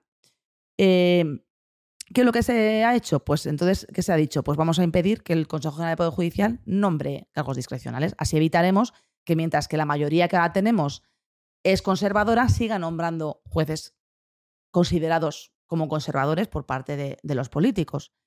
Claro, esto que se planteó como una forma de presión para conseguir de alguna manera la renovación, está, ha, agravado aún más el problema. Lo ha agravado aún más porque eh, ahora nos encontramos como que, como no se puede nombrar a nadie, en el, en el, al Tribunal Supremo no acceden gente de 40 años. Al Tribunal Supremo accede gente de 60 y muchos años. Por lo cual, entre los que se están jubilando y los que fallecen o tienen algún tipo de incapacidad laboral, nos encontramos con una merma de las salas, de las cinco salas del, Supremo. La civil es la que mejor está, pero por mera edad de sus miembros, no porque mm. no se estén también jubilando. Eh, y esto ocurre también en la audiencia, ocurre... Pasa en, las presidencias, que es lo, único que se está... La, presidencia de los TSJs. Tenemos a presidentes de TSJ que fueron nombrados hace 10 años y, su nombramiento no es para 10 años, es para 5. Ya. Entonces, ¿Y esos presidentes qué función tienen? Pues función de representación. ¿Son uno de los tres? No. A ver, los presidentes de los tribunales superiores de justicia, aparte de tener una función gubernativa del órgano, estrictamente de director de su órgano, eh, son el representante del Poder Judicial en cada territorio. Es decir, tienen autoridad de magistrado del Tribunal Supremo dentro de cada territorio. El presidente del Tribunal Superior de Justicia de Cataluña es, digamos, la máxima autoridad judicial dentro de para Cataluña. Qué sirve eso? Para muchísimas cosas. Pues cuenta. Pues, eh, entre otras, a ver, em, aparte de la parte representativa. O sea, perdona, ¿eh? eh sí lo que quiero acabar entendiendo es para qué sirve politizar la justicia. O sea, ¿dónde acaban los tentáculos de la politización? O sea, ¿para qué sirve ser presidente? ¿Para qué sirve ser eh, eh, magistrado en la Audiencia Nacional? Eh, ¿Para qué sirve, etcétera? ¿Sabes? ¿Para, para qué sirve hacer todo esto? Porque entiendo que el CGPJ tampoco tiene todo el poder del mundo. Luego, la gracia es que tienes el CGPJ más todo, todos los cargos que va nombrando el CGPJ. Claro, sí, sí. Lo, entiendo perfectamente lo que me quieres preguntar. A ver, en los, las, eh, los tribunales superiores de justicia, que digamos que son el órgano superior de cada comunidad autónoma, es como el Tribunal Supremo de cada comunidad autónoma, eh, aparte de funciones judiciales que, bueno, que no me voy a poner a explicar, que son las lógicas de un órgano colegiado y que entre ellas la de la apelación, por ejemplo, de, las sentencias dictadas por las audiencias provinciales y demás, y otra serie de medidas y demás, eh, tienes la sala de lo civil y penal y hay aforamientos. El, aforamiento para mí es la madre del cordero. O sea, cuando hay determinados cargos políticos que están aforados, que significa que cuando cometen un delito no pueden ser investigados o instruidos por un instructor ordinario, el instructor que, toque que esté de guardia en Barcelona no va a ser, sino que por su condición política automáticamente eh, tiene que ser instruido por alguien del Tribunal Superior de Justicia. Entonces el aforamiento eh, lleva a que eh, los, los poderes públicos o los, políticos, me, he simplificado un poquito más, estén interesados en saber quién les va a juzgar. Entonces, hay algunos cargos dentro de la, de la sala de lo civil y penal que son por mérito, o sea, por, concurso, pero las presidencias no. Y también hay magistrados autonómicos que son elegidos directamente por el Parlamento. Cada Parlamento autonómico tiene potestad de nombrar un magistrado autonómico. A dedo. A dedo. Que esto es algo que también está, ha sido mencionado que también será responsable del, del enjuiciamiento Está en la sala de lo civil y penal está en la sala de lo civil y penal obligatoriamente, porque luego está la sala de contencioso administrativo, que a nadie le importa demasiado, y la sala de lo social, que a nadie le importa demasiado. Y, cualquier miembro de una Cámara Parlamentaria eh, autonómica o, estatal eh, va directamente. O sea, tiene aforamiento. Es aforamiento, claro. Salvo en delitos comunes, claro. Vale. Mm. Si comete un delito común, no. Pero vamos, me refiero a los delitos dentro de su competencia. Ok. Con lo cual, eh, terminas eh, efectivamente controlando eh, buena parte te va a juzgar? de. exacto, a quien te va a juzgar, a quien te va a juzgar y también a quien va a tener que juzgar aquellos casos em, que em, plantean cuestiones de sociedad, ¿no? sí, pero eso yo creo que les importa menos. Eso les importa menos. Yo creo que sí. ¿Tú crees que les importa Ha empezado a importar un poquito más cuando han empezado a aparecer determinadas cosas, como por ejemplo eh, que de solo en el libro primero que escribí, cuando la sala primera nadie le importaba, porque la sala primera, pues al final es una sala que, es, que, resuelve cuestiones entre particulares, empresas. Eh, pero claro, cuando, cuando empezaron a aparecer lo de las cláusulas suelo, por ejemplo, mm. y el sistema bancario empezó a temblar, ahí empieza también a interesar. Y pasará lo mismo pues, con, otras, con otra serie de, eh, la sala tercera, la sala del contencioso administrativo, tanto en, los TSJ pero como en el Supremo, importa mucho porque al final es la que controla a la administración, mm. no al gobierno, a la administración. Es decir, a la hora, por ejemplo, de determinar responsabilidad civil de la administración o cuestiones relacionadas con, con anulación de reglamentos. Entonces, al final es verdad que la sala de lo contencioso administrativo, tanto a nivel estatal como a nivel de comunidades autónomas, tiene un poder de control sobre la administración. He de decir que a las, a, las salas de lo contencioso administrativo de los tribunales superiores de justicia llegan jueces como yo, es decir, por concurso oposición. Mm, Pero, y eso es molesto, porque al final eh, tú tienes una política legislativa, haces un reglamento y llega el TSJ y te lo anula. Sí, sí, sí. Eh, una última pregunta sobre todo este tema. El, Tribunal Constitucional, ¿cómo se escogen a los miembros del el constitucional? Es que el Constitucional no soy tan experta, pero eh, lo primero que quiero decir es que no es un órgano dentro del Poder Judicial. el problema que tenemos en España es que a todo lo llamamos tribunal y lo confundimos. Ni el Tribunal de Cuentas, ni el Tribunal del Deporte, ni el, son tampoco mm, del Poder Judicial, ¿no? Como tampoco los jueces de línea son jueces, ¿no? Eh, que es la broma que hacemos siempre en estos casos, ¿no? Claro, el, nombre, la, identificación confunde. El Tribunal Constitucional es un órgano constitucional. Es un mm. órgano que, es que, que se ha copiado de otras de otras democracias. España es una democracia reciente, tiene 40 mm. años, 40 y pocos años. Eh, se ha copiado del sistema alemán, eh, que es un, es un órgano supremo intérprete de la Constitución. Su única función es interpretar la Constitución. No es un, no es un órgano enjuiciador en el sentido de que resuelve problemas. Yo he dicho al principio, los jueces nos vienen con un problema, nosotros lo resolvemos. El Tribunal Constitucional no viene alguien y le plantea un problema y lo resuelve. El Tribunal Constitucional interpreta la Constitución. Entonces tiene funciones de mm, revisión de la constitucionalidad de las leyes y también tiene una función muy importante, bueno, tiene otras como la de conflictos, conflictos jurisdiccionales, temas, temas electorales y demás, pero mm. luego también tiene una muy importante que es el amparo, que es cuando un poder público, sea un órgano judicial o sea quien sea, eh, comete una infracción de, una, de, un derecho fundamental contra alguien y, en los, y en, los, en, los, tribunales no le dan la razón, puede acabar yendo en amparo al constitucional que puede determinar que esa persona ha visto vulnerado un derecho fundamental. Esa es la única función del constitucional que sea un poco más enjuiciamiento, en el sentido de que va más al caso concreto de que una persona ha sido, por ejemplo, vulnerada. O sea, es el Tribunal Constitucional que decide de motu propio, por ejemplo, eh, investigar si el Estatuto de Autonomía Catalana... Nunca. Se, tiene que plantear. Se tiene que plantear. ¿Quién lo tiene que plantear? Mm, eso funciona igual que, el Poder Judicial. Tiene que alguien a plantear las cosas. Ah, no, va, por la vida diciendo, voy a controlar. No, no. Tiene que haber alguien que le plantee la constitucionalidad de una ley. ¿Y ese quién es? ¿Quién, quién, puede ser ese alguien? Pues dependiendo de... Hay dos tipos de revisión de la ley. Una es el recurso de inconstitucionalidad y otra es la cuestión de inconstitucionalidad. El recurso de inconstitucionalidad tiene legitimación para plantearlo. Ahora mismo me, has pillado, me tenía que traer la ley orgánica del Tribunal Constitucional porque ahora mismo no me acuerdo muy bien, pero 50 diputados. ya, tienes el puesto. 50 diputados, por eso es tan importante formar un grupo parlamentario y tener suficientes. En la anterior legislatura, por ejemplo, Vox tenía 50 y por eso presentó tantos recursos de constitucionalidad. Con el nuevo resultado de la urnas no tendría tampoco esta legitimación activa ya porque tiene menos de 50. Tiene que ser un grupo parlamentario de más de 50 diputados. No, tiene que ser 50 diputados.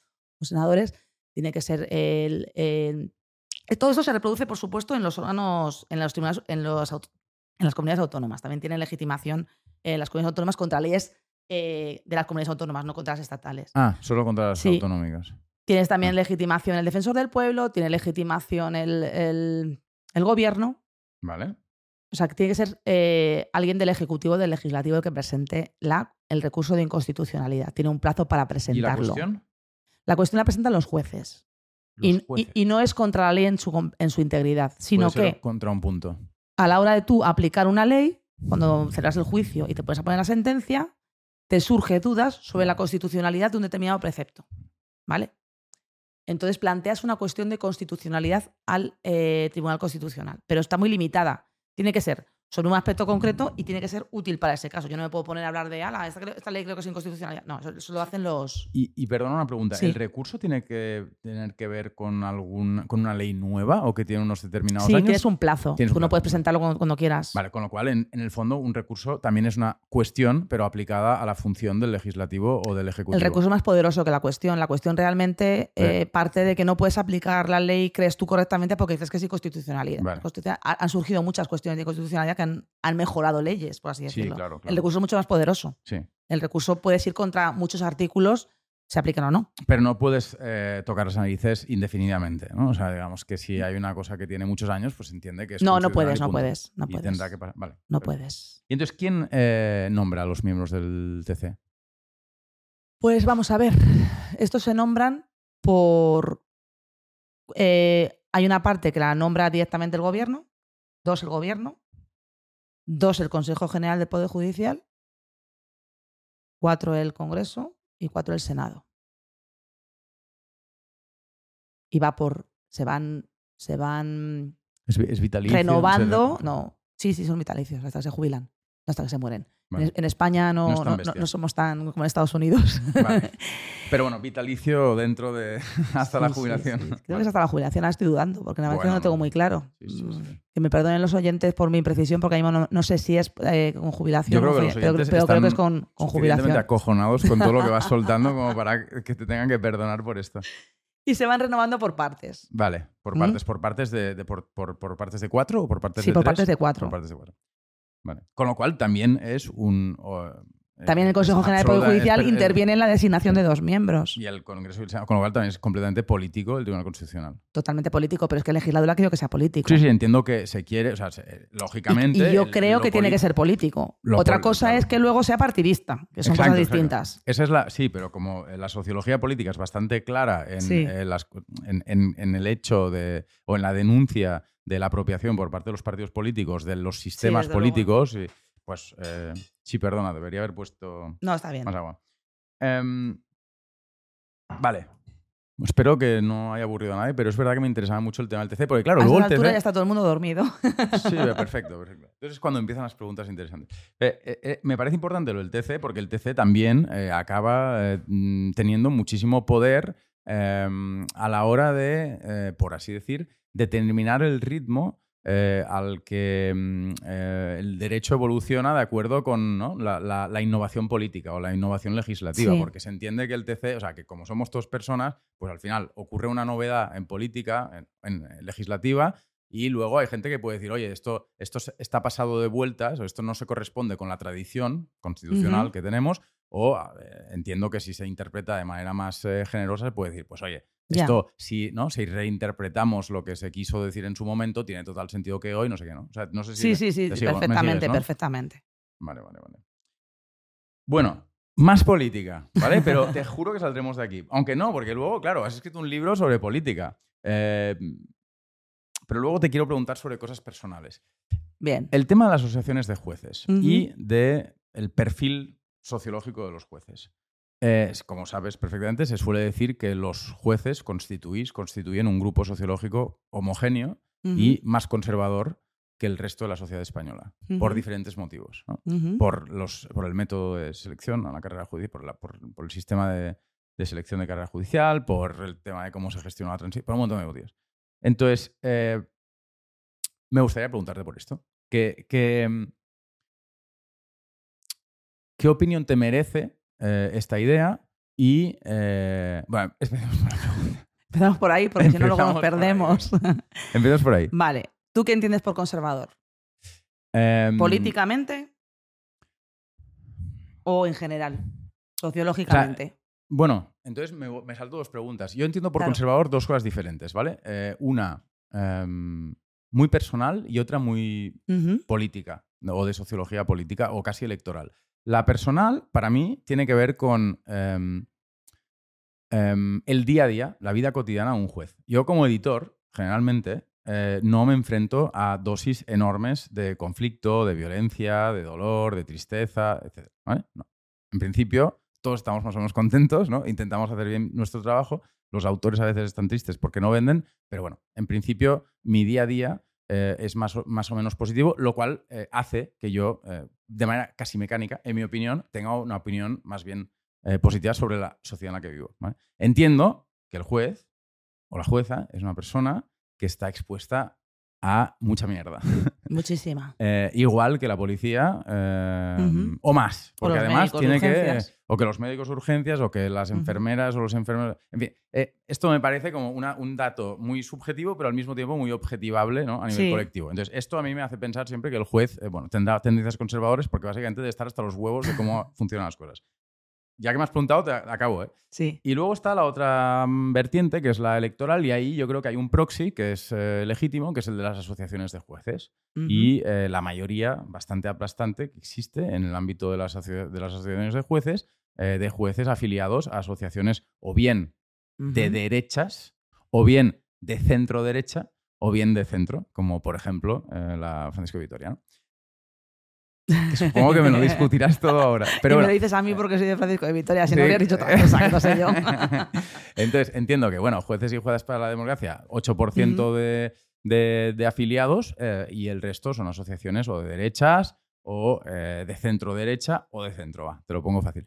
Eh, entonces, me refería un poco a estas dos vale. cosas. Me No, es que quería centrarlo porque yo creo que también, a ver, desde mi punto de vista, creo que simplificamos mucho en general cuando hablamos de conservadores y progresistas. Eh, a la hora, no, sobre todo simplificamos a la hora de como de equiparar ricos, malos, conservadores, pobres, buenos, progresistas. Pues no necesariamente. Y eso yo creo que es algo que tiene que empezar a superarse un poco. Y hay gente que es eh, mm, millonaria o que tiene mucho dinero o que tiene una vida acomodada, pero tiene una, una conciencia social muy grande o todo lo contrario. Gente que, que es de estación social baja y sin embargo es votante de extrema Mm. derecha. O sea, yo creo que también eso es un poco que tenemos que abandonar un poco esa dicotomía, yo creo que un poco de la transición. Yo creo Vale. que en ese sentido, eh, por partiendo de esta base. ¿Los jueces somos conservadores? En la medida en la que para mí ser conservador es mantener el Mm. statu quo, es mantener el, el sistema, somos todos conservadores, formamos parte del sistema Mm. incluidos los que se puedan considerar como muy de izquierda. En esa, en esa- en esa medida, nosotros estamos dentro del sistema, somos el sistema en, en esencia, ni siquiera eh, a un juez se le permite ser antisistema porque si es antisistema directamente te expedientan y te echan. Es decir, no podemos ni siquiera ser antisistema dentro del sistema, cosa que sí que pueden ser los diputados, pueden ser los miembros del gobierno si quieren, nosotros no. Yo no estoy de acuerdo con, con los desahucios, dejo de desahuciar. Automáticamente me dicen, pues usted acaba de tener, eh, acaba de ser imputada por un delito de prevaricación. Por tanto, partamos de la base de que somos el sistema. Y entonces, pretender que un juez eh, sea un Robin Hood, que de repente diga, pues como me parece injusto, pues ahora voy a hacer las cosas de otra manera. Pues entonces estás entrando otra vez en la Edad Media. Dejamos de tener un Estado de Derecho en el que tienes una serie de normas que tienes que aplicar para que el juez, según le parezca, eh, resuelva. Yo creo que no somos justicieros, ya lo digo, y, no es nuestra función. Cuestión distinta que luego en tu casa digas, pues vaya birria de ley de desahucios que hay, pues no sé cuánto, que injusticia, que se le da la razón a no sé qué, pero tú lo dices en tu casa, con tus amigos y en tus cenas. Mm. Tú en tu, en tu juzgado tendrás que hacer lo que se te ordena con independencia de que luego a la hora de la aplicación de la ley tengas un pe- una pequeña horquilla de magnanimidad o de no magnanimidad. O sea, tú puedes a lo mejor decir, bueno, hay un menor de edad hasta que no acabe el colegio, bueno, ya lo dice la ley, pero bueno, determinadas cosas que tú puedes valorar en sentido positivo para Mm. que la ley no sea tan dura a la hora de aplicarla, a veces que no siempre se puede. Vale. Por tanto, sí, claro que somos conservadores, somos sistema. Ahora, desde el punto de vista de vivencias, pues yo mm, creo que hay pocas profesiones que conozcan más la sociedad que la mía. Yo siempre digo que tengo el privilegio de tener una profesión que es una ventana a la sociedad. Yo, por mi estrato cultural o sociocultural, que puedo considerarme que estoy en la clase media alta, en el sentido de que simplemente por, por el trabajo que tengo, la formación que tengo y demás, yo tengo mucha más relación con gente eh, de clase, de, bueno, vulnerable. No vamos a dejarlo, porque lo de clase social ya que es un poco también, como digo, un poco que había que abandonarlo. Gente vulnerable o gente con verdaderos problemas en, en su vida, que mucha gente, entre ellos gente que está en, en la política, jamás soñará. O que yo mismo. Bueno, o que tú mismo, no lo sé. Tampoco sé. Porque luego es verdad que cada persona tiene sus sensibilidades. Hay gente que es más sensible y gente que es menos sensible. Pero yo, yo he visto eh, situaciones que te hacen llorar. Que, que, no lloras, pues porque, bueno, porque no puedes llorar, pero que te hacen llorar. Y situaciones que, ¿cómo puede estar pasando esto? Mm. Y bueno, ya los que se dedican a la instrucción ni no te lo puedes ni imaginar. Entonces, yo creo que nuestra visión de la sociedad es bastante, bastante certera. Y no, y no, y la, y el primer impulso de un juez no es qué asco de gente o qué, qué vida de, mm, llevan. No, es intentar, eh, por su propio mandato constitucional, proveer a las personas vulnerables de una solución que muchas veces es insuficiente, que es jurídica y que no va a ningún lado porque luego los servicios sociales no funcionan bien, porque luego no hay otra serie de, de, de apoyos. Que la, la, mm. justicia no es solamente poner una sentencia, la justicia es la justicia social, que esa no la hacemos nosotros y esa es la que se queda corta. Entonces, a ver, yo estoy muy tranquila en ese sentido. Por supuesto que hay jueces que son eh, con ideologías políticas contrarias a lo mejor a lo que hacen y que hay garbanzos negros como en todas las profesiones. Y como siempre sucede en cualquier profesión sensible, cuando tienes un juez garbanzo negro, pues acaba contagiando de la, de la mala fama a todos los demás. Pero en general yo estoy muy en desacuerdo con la opinión de que seamos conservadores en ese sentido. Que luego nuestra casa o con nuestra manera de pensar, cada uno tengamos una ideología, no significa que a la hora de aplicar la ley la gente Mm, tiene una sensibilidad aprendida, trabajada y a fuerza de, verlo todos los días. O sea, eh, entonces yo no lo creo. Respecto a las asociaciones judiciales, bueno, vamos a ver, la mitad de la carrera no está asociada. Tenemos que presumir que entonces... El 44. Sí, el 44% en las últimas... No está asociada, 44% no está asociada. Tenemos que asumir que entonces estos 44%, ¿cómo los calificamos? No los calificamos, no, no los calificamos, vale. Entonces calificamos solo al 56%. Eh, la manera de. Yo, desde mi punto de vista, em, lo que me preocupa de las asociaciones judiciales no es tanto si son de derechas o de izquierdas. Yo me asocié a una asociación que a esta y no a otra porque no está identificada con ningún partido político.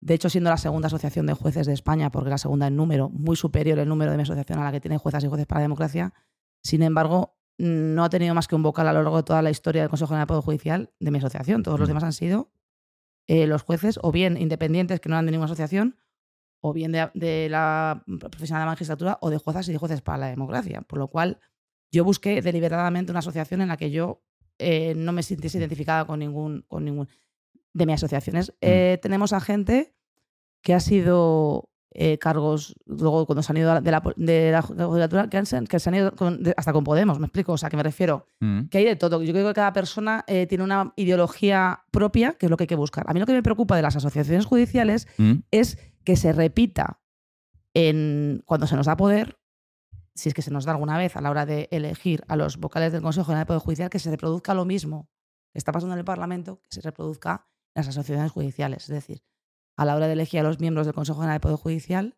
que se produzca también pactos entre ellas. Entonces, eh, esto se solucionará, es decir, en la calificación de derechas o de izquierdas de las asociaciones se solucionará eh, dejando de meter las garras en la política en la elección de los 12 vocales judiciales y dejando que seamos los jueces los que lo elijamos con contrapesos, es decir, con, garantizando que no va a haber una reproducción de estos, de estos eh, tejemanejes o de estas intercambio de cromos entre las dos asociaciones que se identifican con uno y con otro.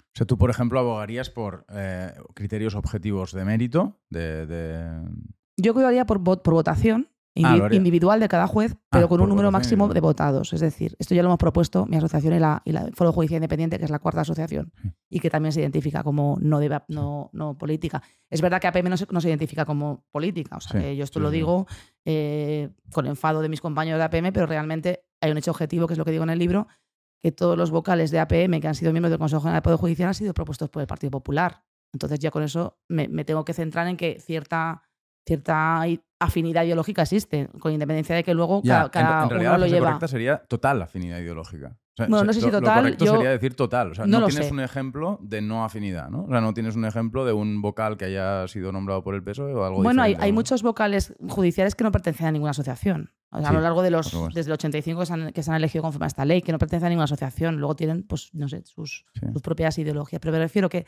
lo que no quiero es que se repita un poco esto. O sea, y, que haya este. Entonces yo propondría, que es lo que se propone por parte de las asociaciones minoritarias, Mm.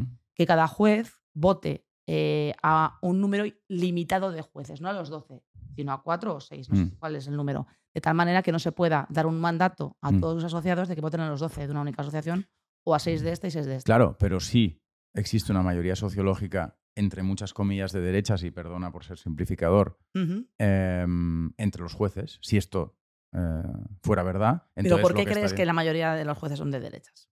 Eh, porque no, por- no, no lo- ni lo creo, o sea, evidentemente, como comprenderás, Natalia, no es que es un mantra que se repite per- No, per- lo, lo creo por, por cosas como esta, por la pertenencia de la mayoría de jueces a pero, asociaciones de jueces pero no todos los jueces de APM son de derechas.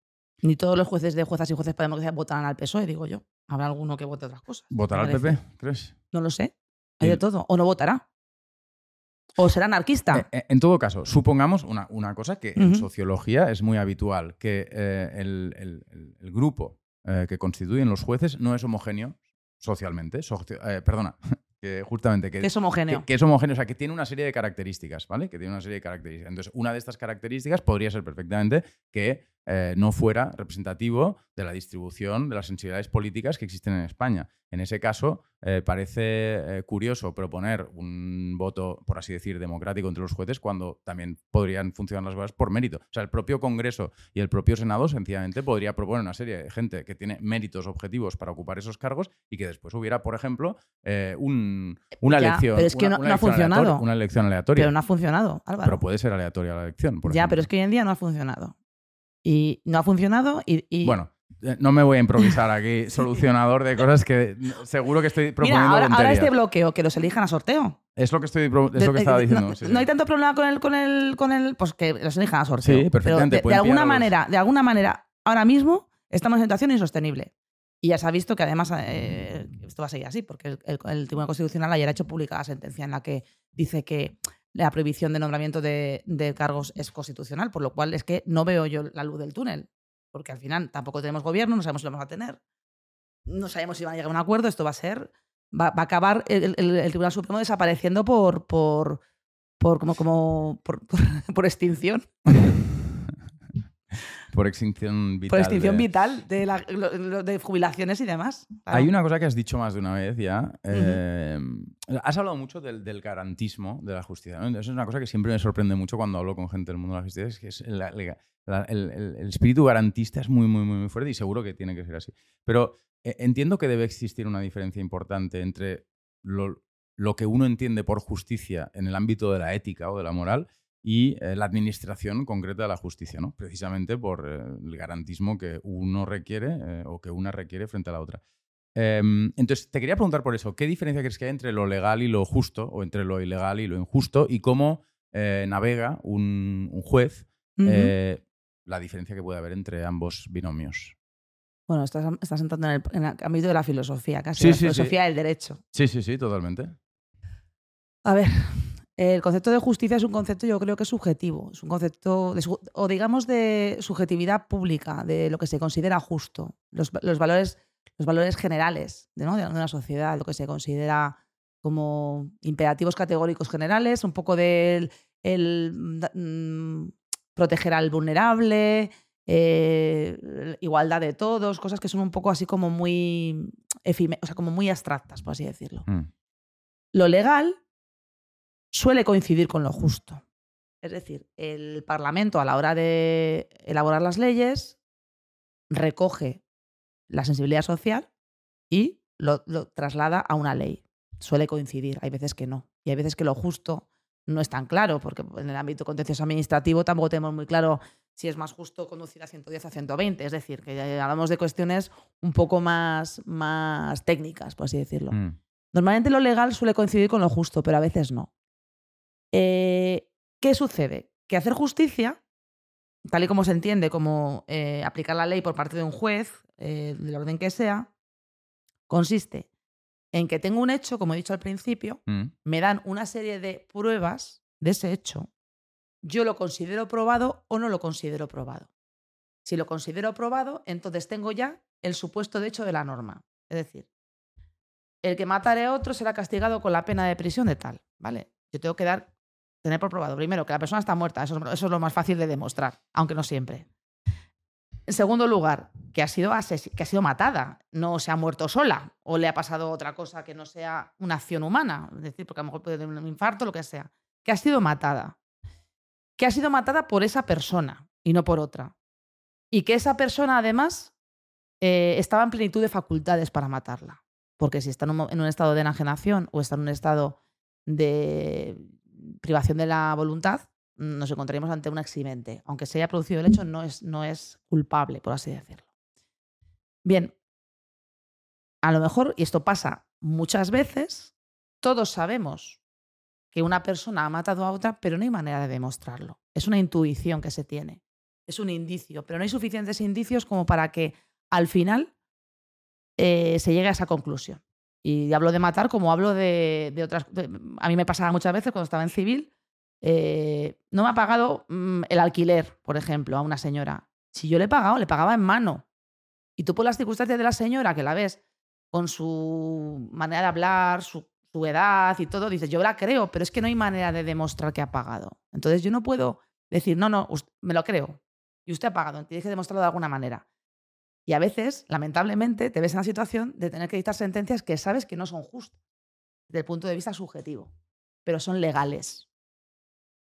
No suele pasar, pero pasa. Porque al final, ¿y si la señora realmente no ha pagado? O sea, al final hay que buscar, no es lo mismo el civil, el del pago de una renta, que el penal, que el laboral al que me refería en cuanto que hay indubio pro operario en este caso. No hace falta tanta prueba como para tener por, válido lo que te dice la persona, el, trabajador, o en el caso de penal, ante la duda, no ha cometido el delito. ¿Vale? Entonces hay una serie de, de, A veces la sentencia no se corresponde con la justicia, es decir, con el hecho, con la, con la verdad material, sino con la verdad legal, que es aquella que has podido demostrar. Cuestión distinta es que luego hay gente que considera que las leyes son injustas, porque traen consecuencias que no les gustan. Pero eso ya es una cuestión de política legislativa. Yo creo que en España hay poca eh, cultura democrática, y esto lo digo muchas veces. El sistema judicial, bueno, el sistema legal, sobre todo el sistema judicial en España, está pensado, gira todo en torno a una serie de principios que no son aceptados muchas veces por la sociedad.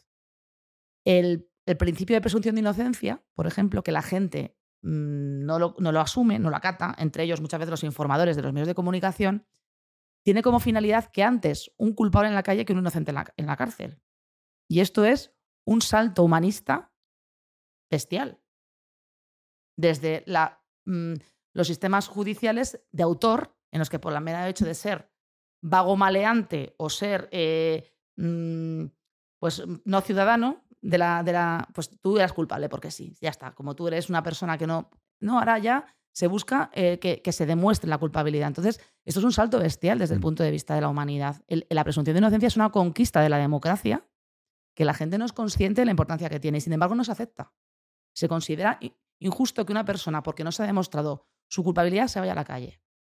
Entonces estamos encontrando con otras reacciones de las que también hablo en el libro, que en el fondo van contra este principio. Otro de los principios que la gente no acepta es que las penas están para reinsertar al, al penado. No se busca a esa persona aniquilarla de la vida, del mundo. Se busca que esa persona eh, no vuelva a delinquir. No siempre son recuperables, pero casi todo, que la mayor parte de los delincuentes, la persona que cometió un delito casi es recuperable, la inmensa mayoría. O sea, claro, nos quedamos con los delincuentes peores de todo, pero realmente eh, lo que se busca es la reinserción de la gente. Esto es un salto humanista también importantísimo y además progresista. No, no es dar por perdida a una persona, sino. Entonces hay una serie de principios que la gente no acata, no asume, no entiende y considera que es, que es, que es injusto. Y no son leyes injustas, son leyes eh, que nos ha costado mucho tiempo tener.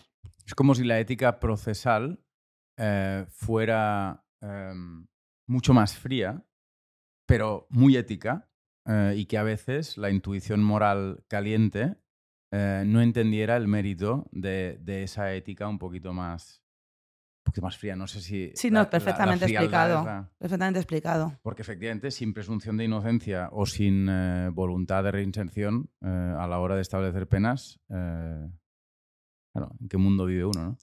Ya, Eh, ya lo hemos tenido, ese mundo. Ya lo hemos tenido. Em, una, una derivada, en mi opinión, de, de esta pregunta. ¿Tú te involucras emocionalmente en tus casos? Em, y, y cómo? Em, primero eh, en tu fuero interno y después eh, en la relación que puedas tener con las decisiones que tomas, que entiendo y espero que, no haya afectación, pero que o acabas un día jodida, eh, te, identificas con una víctima, en fin, etcétera, etcétera. A ver, con el transcurso de los años, cada vez me involucro menos sentimentalmente. Me involucro cada vez más profesionalmente. Como tengo más experiencia, eh, puedo permitirme el lujo de relajarme y eh, centrarme en los hechos, centrarme en la persona, no tanto en el derecho. El derecho luego ya lo aplico. Antes estaba como más tensa, ¿no? Cuando, eres más joven y tienes menos, menos experiencia, pues estás más pendiente de a ver si este hay una sección procesal, no, ya ahora estoy como a otra cosa, digo, ya le daré luego la forma, y luego se la doy. O sea, que, que al final es como una, una técnica que se adquiere. Emocionalmente, me implico mucho con, eh, desde el punto de vista de la rabia. Es decir, yo soy una persona muy contenida, no soy una persona, aunque hable muy vehementemente o sea una persona muy clara a la hora de hablar, soy una persona bastante fría a la, eh, hora de- de desarrollar mi trabajo. Pero la rabia es algo que aflora habitualmente. Y esta rabia aflora mucho cuando ves una solución que no le puedes dar a la persona. Que no se la puedes dar porque no está en mi mano, no porque no está en mi mano, aunque yo dicte la sentencia más maravillosa del mundo ordenando que mm, se haga esto, eh, las, las administraciones prestacionales, las administraciones en general, los servicios sociales, las consejerías eh, y demás, eh, no te hacen caso. No te hacen caso por falta de medios o por falta de efectivos. Muchas veces tienes que no tienes profesionales para encargarse de algo. Por ejemplo, ¿tú crees que una familia tiene solución si fuese un centro de atención a las familias? Si, esa familia fuese atendida por unos psicólogos específicos. Les mandas y te dicen que hay una lista de espera de un año. Para cuando pase el año, la situación en la que se encontraba esa familia en el día de hoy no tiene nada que ver con la que tenga dentro de un año. Esa rabia me, asiste muchísimas veces. Cuando tú crees que funciona un recurso, por ejemplo, el de los coordinadores de parentalidad, que es una figura que aquí en Cataluña es está súper extendida, de hecho la hemos ido absorbiendo las demás administraciones del ejemplo de aquí. Eh, ¿Crees que es un recurso que funciona? Que es un árbitro conciliador en el que intervienen las familias cuando están todo el día la gresca con cosas pequeñas para que de alguna manera les ayude a tomar decisiones en beneficio de los menores sin necesidad de intervención judicial. Es algo que funciona y de repente un buen día te llega una carta de- del Centro de Atención a las Familias al que tú eres derivado diciendo que, bueno, que es que se ha eliminado el servicio. Entonces tú te quedas como diciendo, yo he puesto 20 sentencias mandando a estas familias a un coordinador de parentalidad y de repente, perdonen por la expresión, pero me fumo un puro con, las sentencias que ustedes han dictado porque ahora mismo no existe este recurso. La rabia es constante en ese sentido. Eso es lo que me implico. Me implico en ver cómo muchas veces eh, hay gente vulnerable a la que nadie hace ni caso. Me implico con las personas mayores a las que se las manda como peleles de un lado a otro, de ventanilla en ventanilla, coja, co- coja usted cita online y le atenderán, mm, le mandarán un correo electrónico cuando no saben ni siquiera llegar llamar por teléfono. Me indignan las personas que empiezan a ser inútiles por su edad y sus familiares el único que quieren es quitárselo de en medio. Me indigna las madres que han tenido que dejar de trabajar por cuidar a sus hijos dependientes al 100%. Mira, tuve un caso que, me impliqué, bueno, yo y la fiscal estábamos las dos bastante mm, consternadas, por, dar alguna expresión, que fue una madre marroquí que vino con su hijo con un trastorno de espectro autista, tenía 19 años el chaval, pero de estos trastornos de espectro autista de los que se ponen a pegar gritos y a, y a aporrear cosas, no para quieto, y resulta que nos cuenta la madre que, bueno, que es que no puede estar bajo techo, un niño que necesita estar al aire libre. Entonces vino con una vecina, lo único que tenía esta mujer, una vecina, también marroquí, grandota, que una vez que le vimos la fiscal y yo que teníamos que verle porque teníamos que acordar una serie de medidas de apoyo a la persona con discapacidad, se lo llevó, se lo llevó porque no podía estar dentro del juzgado. Y la pobre mujer todo el rato diciendo lo siento, lo siento, lo siento, lo siento, lo siento. Y yo, vamos a ver, usted no tiene nada que sentir. Vamos a ver qué siente usted. El que su hijo se esté comportando de esa manera, su hijo es así. O sea, el, el ver cómo eres pobre, te ha abandonado tu marido, eh, tienes un hijo que no es que sea una discapacidad al uso, es una discapacidad muy severa. Y encima tener que estar pidiendo perdón y gracias por todo lo que pasa a tu alrededor. Y, tú dices, bueno, yo a esta señora, claro, lo hablaba luego la fiscal, digo, yo a esta señora le voy a dar un apoyo si va a ser usted la representante de su hijo a la hora de funcionar, pero a esta señora, ¿quién le da? Nada. No puede trabajar ni puede hacer vida. Entonces, pues claro que te implicas. Te implicas porque te pones en el lugar de esa persona. Y dices, bueno, yo tengo más medios, tengo más opciones, pero estas personas no tienen medios. Entonces, por eso decía que esta, esta sensación que tenemos los jueces de encontrarnos con lo peor de la sociedad, y lo mío es bonito, entre comillas, porque no dejan de ser casos mm, en los que no hay una violencia. Yo no estoy en violencia de género, ni estoy en, un juego de instrucción, pero claro que te lo llevas a casa, porque al final el mundo es mucho más de lo que la gente, de lo que la gente cree. Y los políticos se centran muchas veces en cosas que, en realidad no son importantes. Y estas cosas se dejan, a, pues como no tienen representantes, crees que vayan a manifestarse ni a pedir nada, porque bastante tienen con, sobrevivir, pues son los grandes perdedores de nuestra sociedad. Pues claro que me implico, ¿cómo no me voy a explicar? ¿Hay mucha gente en situaciones de vulnerabilidad? Hay mucha gente en situaciones de vulnerabilidad. La pobreza ha cambiado. La pobreza es otra. Creo que hay un libro, además, ahora que habéis sacado aquí en ARPA, que tengo ganas de leerlo sobre, sobre la pobreza en España.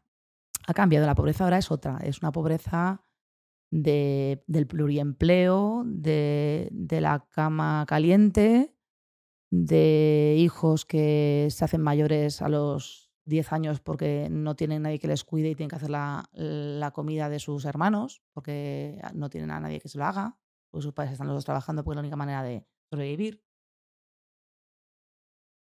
De los pisos pequeños, de los pisos compartidos, de, del aprovechamiento de, la, de esta vulnerabilidad, de, de la explotación de las mujeres en todos los aspectos. De, es una, no es una pobreza de pedir en la calle, era, aunque también la hay, me refiero, es una pobreza que, que está a tu alrededor. Y claro que la hay. Quiero creer que, que, que, España es un país en el que con todo lo que yo critico, con todo lo que es mejorable, yo creo que sí que se da cierta cobertura a esto. No es lo mismo ser aquí que en otros países donde hay más diferencias de clases sociales, pero sí. Y, muchas veces no valoramos que gracias a muchas de estas personas nuestra sociedad sigue funcionando, porque sin esa mano de obra eh, que, muchas veces se la maltrata. Bueno, también es que estuve en social mucho tiempo y también tengo esta, esta idea. Eh, no, no, no, podíamos salir adelante. Social es laboral. Sí, bueno, perdona, es que eh, la, jurisdicción laboral se la llama social. Vale, vale. Porque también tiene más cosas aparte de la laboral. Se la llama social porque también habla de otras cuestiones. Pues sí, hay una pobreza distinta. Sobre todo es la, pobreza que digo de los niños que viven solos prácticamente, porque sus padres están todo el día trabajando, enganchando un trabajo con otro. Yo me encuentro muchas veces con parejas que se separan y que no saben muy bien qué hacer con los niños, porque es que ninguno de los dos se puede ocupar de ellos. Y al final dices, bueno, pues no voy a poner tampoco, yo encima no voy a castigarles con, con no, si no tienen ustedes uno que se quede con ellos, pues eh, no, eh, si no intervienen los servicios sociales porque los niños están bien, tampoco vas a ser tú quien vaya a cambiar aquello y cuenta mucho con el apoyo de las familias extensas, pero hay veces que te encuentras con situaciones que dices, ¿qué hacemos con estos? Si es que no pueden quedarse con ninguno de los dos con el niño, o no tienen casa. Es verdad que los entramados de apoyo familiar o territorial, tengo la sensación de que están bastante debilitados. Bueno, eh, yo lo que noto es que depende de los ayuntamientos mucho del ayuntamiento concreto. O sea, yo, fíjate que siendo una competencia, todo lo que tenga que ver con servicios sociales eh, de las comunidades autónomas, eh, va por ayuntamientos y va por sensibilidades. Hay ayuntamientos que, por lo que sea, su consistorios, sus, sus, alcaldes y sus concejales, pues ponen de repente el foco en una cuestión que dices que bien funciona el ayuntamiento de no sé dónde. Y fíjate que es pequeño. Y tienen guarderías para niños, en, por ejemplo, en verano, para que los padres puedan trabajar y lo ponen gratuito al servicio de los, de los vecinos. Dan becas de estudios por, por renta.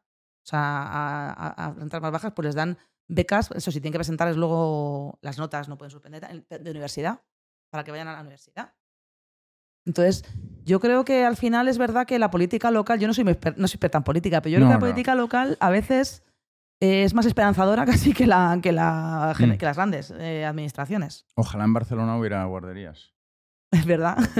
Dicen que hay guarderías, pero no, tampoco o, o las públicas que tienes casi que, en algún sitio estarán. O, sea, es más fácil ganar la lotería que, entrar en una pública. Pero bueno, em, una pregunta un poco superficial y complicada al mismo tiempo. Como magistrada en familia, ¿qué, ¿Cómo han evolucionado las familias en España? ¿Qué, ¿Con qué te encuentras? ¿Qué es una familia española hoy? O ¿Qué mirada tienes tú sobre las familias con las que interactúas? Tengo una mirada positiva y otra negativa, como todo. A ver, la positiva es que yo creo que los hombres en España, con carácter general, han asumido la paternidad. Eh, aunque hay mucho por hacer, que se dice siempre, yo, yo, yo sí que noto que, sobre todo a raíz de la pandemia, yo creo que muchos padres se vieron en la obligación de convivir más con sus, con sus hijos, porque claro, no, podemos negar que hay un rol tradicional de la madre más cuidadora y el padre suele ser el proveedor, aunque la madre trabaje y tal.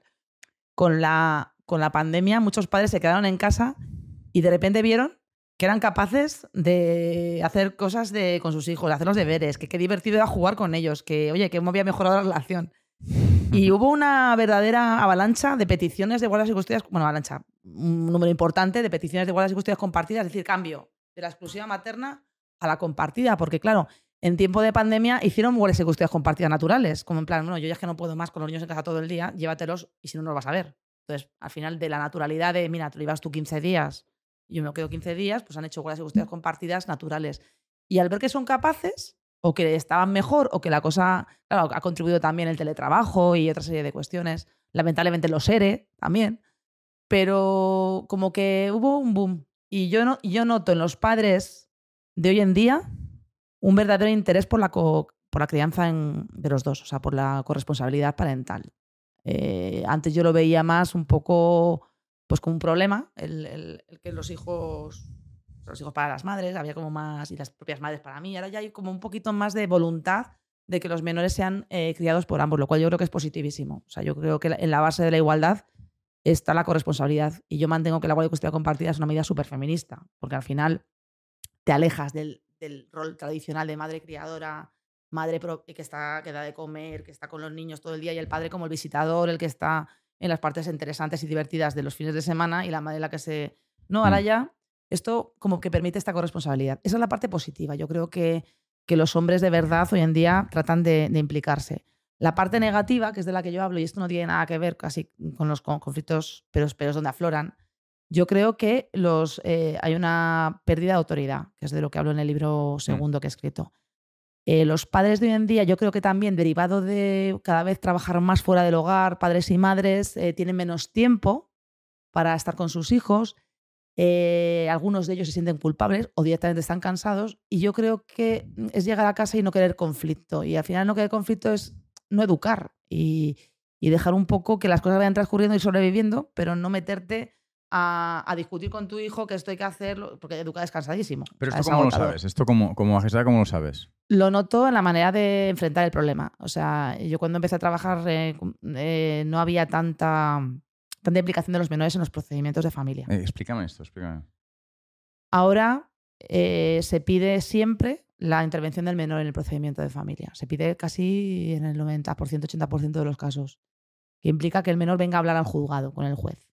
Es verdad que tampoco ayuda que la jurisprudencia europea y del Tribunal Constitucional cada vez es más proclive que el menor tiene que tener audiencia, pero yo creo que esta audiencia tendría que enfocarse de otra manera. No tendría que ser una petición de los padres y como si fuese una prueba. A ver, que diga el niño con quién, se quiere, con quién quiere ir. Que a mí me han llegado a, a pedir que venga el niño a contar si el padre tiene un segundo trabajo.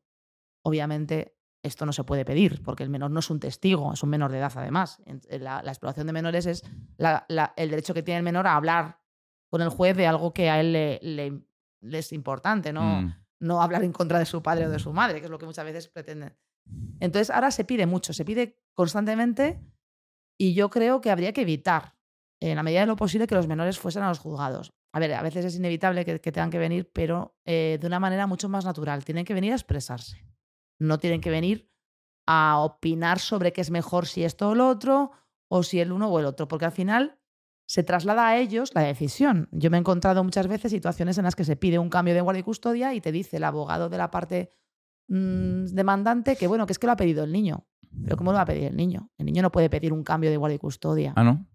No debe. No debe, no puede, no, puede. A ver, una cosa que lo diga a sus padres, pero no puedes descargar el procedimiento en el niño. Pero no puedes, o sea, quiero decir, no puedes, que no puedes. No, no, no. O sea, tiene que ser el padre o la madre el que lo pida, no puede ser. Eh, no, no, por saber. No, no puede, no puede. Pero mm, lo que me refiero no es que el niño a sus padres les diga las cosas, que eso va a pasar siempre y es lógico, los niños se tienen que expresar con sus padres. Lo que no puedes hacer es descargar en el menor la responsabilidad de que ha sido un juicio. Porque ese menor eh, se va a sentir responsable de ese juicio. Se va a sentir de que sus padres están peleándose otra vez ante el juez por su culpa. Porque le ha pedido a su padre que lo pida, o no lo ha pedido, pero le ha dicho a su madre que él lo ha pedido. Entonces, al final, los menores están metidos mucho en el conflicto. Y es un poco esta idea ahora de que los hijos deciden. Los hijos tienen que ser los que deciden las cosas. Los hijos tienen que ser escuchados. Y a medida que van creciendo y van adquiriendo madurez, cada vez se tiene que tener más en cuenta su opinión. Pero un niño de 7 años, de 8 años, no puede decidir sobre su vida, porque eso, para eso está la patria potestad. Los menores son personalidades en formación y están sus padres para decidir por ellos, respetando su dignidad, respetando su superior interés, pero no siendo los hijos los que deciden. Porque además les estás exponiendo, en primer lugar, a una responsabilidad que no tienen y en segundo lugar, a un futuro en el que ellos van a tener la losa de que se ha decidido una determinada cuestión porque ellos lo han pedido. Este es uno de los temas en el que hablas, este mm. matiz, que es muy importante, es uno de los temas que tratas efectivamente en tu libro. Porque es difícil, eh, bueno, te quería hablar de algunos temas polémicos antes de entrar en el tema de la autoridad y de nuestra relación con la autoridad. No sé qué hacer, estamos yendo muy despacio. vamos, a ir, vamos a salir del tema de la familia y te voy a preguntar por un par de temas que vale. seguro que divertirán mucho a la gente. El primero es el de la ley de libertad sexual o de mm. garantía de la libertad sexual. Eh, ¿qué, ¿Qué coño ha pasado? ¿Qué eh, narices ha ocurrido con la ley del solo si es sí? Em, a ver. Empecemos por ahí. Empezamos por ahí. Yo creo que la ley del solo sí es sí, como se llame ahora, tiene partes muy positivas. Es que yo creo que el problema es que se han quedado, han quedado ensombrecidas por todo lo que ha pasado eh, con lo demás. Yo creo que sí que es verdad que se ha puesto el foco en determinados comportamientos que antes no estaban específicamente castigados, como pueda ser lo de eh, determinados delitos de difusión de imágenes sexuales, de contenido sexual, el tema de las agresiones eh, bueno, las los, eh, determinadas expresiones eh, vejatorias en el ámbito sexual y demás. Yo creo que sí que hay cosas que son positivas. Incluso que se aclare el tema del consentimiento de una manera más específica en la ley, aunque tengo que destacar que siempre, o sea, desde en el Código Penal mm, del 95 ya, bueno, y anteriormente, ya se consideraba delito contra la libertad sexual cualquier, cualquier relación sexual no consentida, bien sea por violencia, bien sea por, eh, sumisión química, bien sea por lo que sea. Es decir, que se, redacte de una manera más clara, como sucedió con la sumisión química, pues bueno, eh, no es negativo en sí mismo. El problema es que yo creo, desde mi punto de vista, y sin yo ser experta penalista, pero desde mi punto de vista, eh, yo creo que se ha hecho una ley ideológica. No se ha hecho una ley en la que partiendo de una determinada finalidad Queremos poner el foco en el consentimiento, queremos eh, que haya eh, una, nueva manera de denominar los delitos o queremos, lo que sea, llegar ahí a través de una elaboración jurídica. Yo creo que no se ha contemplado la deriva jurídica en su verdadera magnitud. las ideologías políticas de, tinte progresista siempre han buscado la despenalización en el sentido de que se ha confiado mucho siempre en la reinserción. Es decir, el punitivismo es más de mm, ideologías conservadoras, mm. buscar que todo sea delito. ¿no? Por tanto, si lo que se pretendía con esta ley era eh, despenalizar algunas conductas, se tenía que haber explicado. O, o, reducir la pena de determinadas conductas se tenía que haber explicado. No se ha explicado. ¿Qué ha pasado? Que una deficiente técnica jurídica a la hora de redactar los preceptos, los nuevos preceptos normativos y denominarlo a todo agresión sexual. Antes existían los abusos sexuales, antes de eso existían las vejaciones injustas también, que también fueron eliminadas, que serían, por ejemplo, un beso inconsentido o una palmada en el culo, por así decirlo, sería una vejación que antes existía también penalizada dentro de ese título, que luego se quitó y se consideró abuso. Abuso sería cualquier eh, conducta de índole sexual eh, luego tiene sus relaciones en las que no interviene el consentimiento, pero no, hay, no había eh, violencia ni intimidación. Y luego estaban las agresiones sexuales, que era lo mismo que el abuso, pero en el que intervenía además violencia e intimidación. Las agresiones, por así decirlo, eran más duras o, tenían más pena, lógicamente, que los abusos, porque además del delito contra la libertad sexual existía un compromiso de la vida, un compromiso de la, de integridad física o de la integridad moral. Era como hasta nueve años y hasta veinte o algo así, ¿no? Correcto. Eh, a raíz de una corriente que hubo de la, de la, sentencia de la manada, al considerar abuso a lo que se considera violación, que en el fondo es lo mismo, o sea, eh, la violación es, digamos, un nombre, mm, pues, como decir, popular, un delito. Coloquial. Como por ejemplo un rapto, no existe el delito de rapto, ¿no? El delito de secuestro.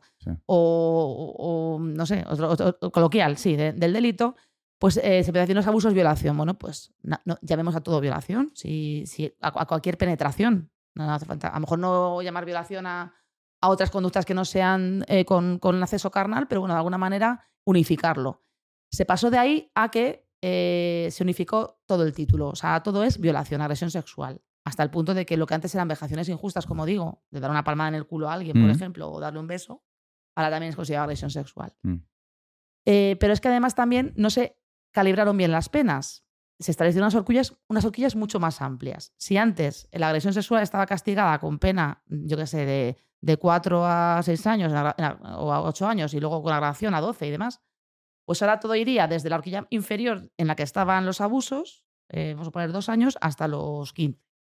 Dejando más arbitrio además al juez, porque si lo que pretendes además es, mm, delimitar más las conductas, claro. Mm, precisa más los tipos para que el juez no tenga una horquilla tan amplia y al final se vea la obligación de tener que hacer un poco eh, malabarismos para que conductas que teóricamente no son tan graves estén menos castigadas. ¿Qué pasa? Que al englobar dentro del mismo tipo penal todas las conductas ya enjuiciadas, si antes alguien había cometido un abuso sexual, por poner un ejemplo, es decir, sin violencia o intimidación, en la que le habían castigado con la pena en su mitad inferior porque no concurría ninguna circunstancia agravante, por ejemplo, pues esa mitad inferior ahora había bajado de los cuatro a los dos años, o de mm. los seis a los cuatro. Entonces, si tú cogías la sentencia que se puso antes de la reforma y le aplicabas el Código Penal actual, la pena que le habría caído de aplicar en aquel momento la redacción actual en vez de ponerle una pena de 4 a 6 años, habría sido de 2 a 4. ¿Qué pasa? Que estoy haciéndolo de una manera muy simplificada porque son muchos los tipos que hay. Pero bueno, el caso es que, claro, todas las personas que, han sido condenadas por un delito de, abuso sexual o de agresión sexual, que ahora podría estar castigado con una pena más baja conforme a esa nueva redacción, solicitaron la revisión de las penas. Nuestro Código Penal establece que eh, eh, se aplicará siempre la ley más beneficiosa para el reo, es decir, para la persona condenada. ¿Qué pasó? Que en virtud de este principio, que no solamente es nuestro, también es de Europa, está en la, Convención Europea de Derechos Humanos, es decir, no es una cosa española así que se nos, hemos sacado de la manga, pues se pidieron las revisiones. En unos casos fue posible y en otros no. Hay algunos casos en los que no. Es verdad que hubo distintos eh, tribunales que resolvieron de manera diferente, pero ya el, el, Tribunal Supremo ya unificó doctrina en ese sentido. Motivo por el cual ha habido tantas revisiones a la baja. Yo creo que ha sido un tema de, de falta de técnica eh, jurídica, no tanto de idea de la ley. ¿Pero existía intención por parte legislativa de reducción de penas? Eso es lo que no sabemos. Eso es lo que no sabemos, pero a posteriori, ¿qué se ha dicho? Es que ese es el tema. Si realmente lo que se buscaba era eh, la revisión de las penas a la baja, lo tenía que haber explicado. El enfado que ha habido por parte del, del sector del gobierno, sobre todo, que impulsó esta reforma, sí. parece ser que no era lo que pretendían, porque si no habrían dicho, no, no es lo que queríamos. ¿No? Digo yo, no sé, se me ocurre. Evidentemente, yo creo que es un efecto indeseado. Y como efecto indeseado, sea lo que sea, como si no hubiese sido mm. eh, contra la libertad sexual, si hubiesen sido eh, la, pena, penas de, yo qué sé, de, contra la hacienda pública, si es un efecto indeseado, es una mala técnica legislativa. Porque eso tú lo tienes que prever. Tú tienes que tener unos juristas que te lo informen y que te digan, ojo, que puede pasar esto, y lo limitas mejor. El Congreso tiene juristas que te informan de todo esto, ¿no? Eso es lo que eh, creemos todos y, no sé. Bueno, esto es, así. Es así, es así. una entidad dentro del Congreso que mejora, perfecciona la técnica jurídica, la redacción sí, correcto. De, la, de todos los de todo correcto, lo que y hay en el BOE, ¿no? hay letrados de cortes, hay, sí. Pero es curioso, o sea, falló, entiendo que falló Podemos eh, o, falló Unidas Podemos, eh, quizá, no sé si es que su intención no era esta, pero también fallaron eh, otros, Habría que preguntar los entresijos de la redacción de esa ley quién falló. Pero no se conocen los entresijos de esa Yo no los conozco. Yo no los conozco. Yo no los conozco. Yo no los conozco, pero en la medida en la que el mismo gobierno lo ha modificado otra vez, se ha asumido indirectamente una culpa.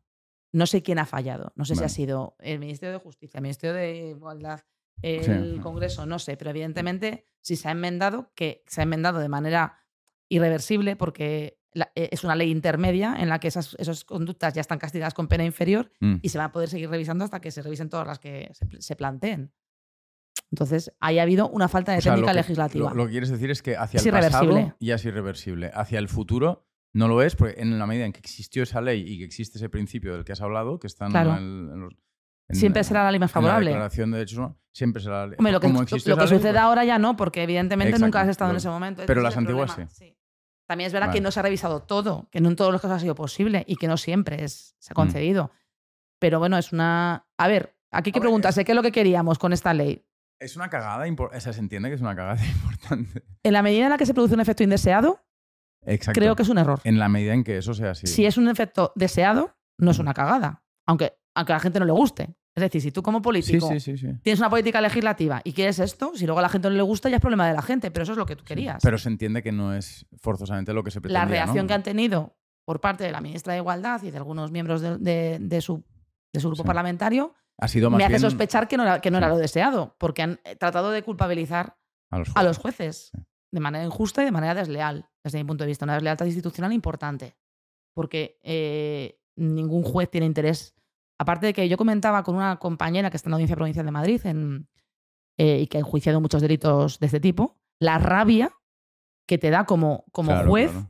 tener que rebajarle la pena a alguien a quien tú en conciencia le has puesto una pena tan alta.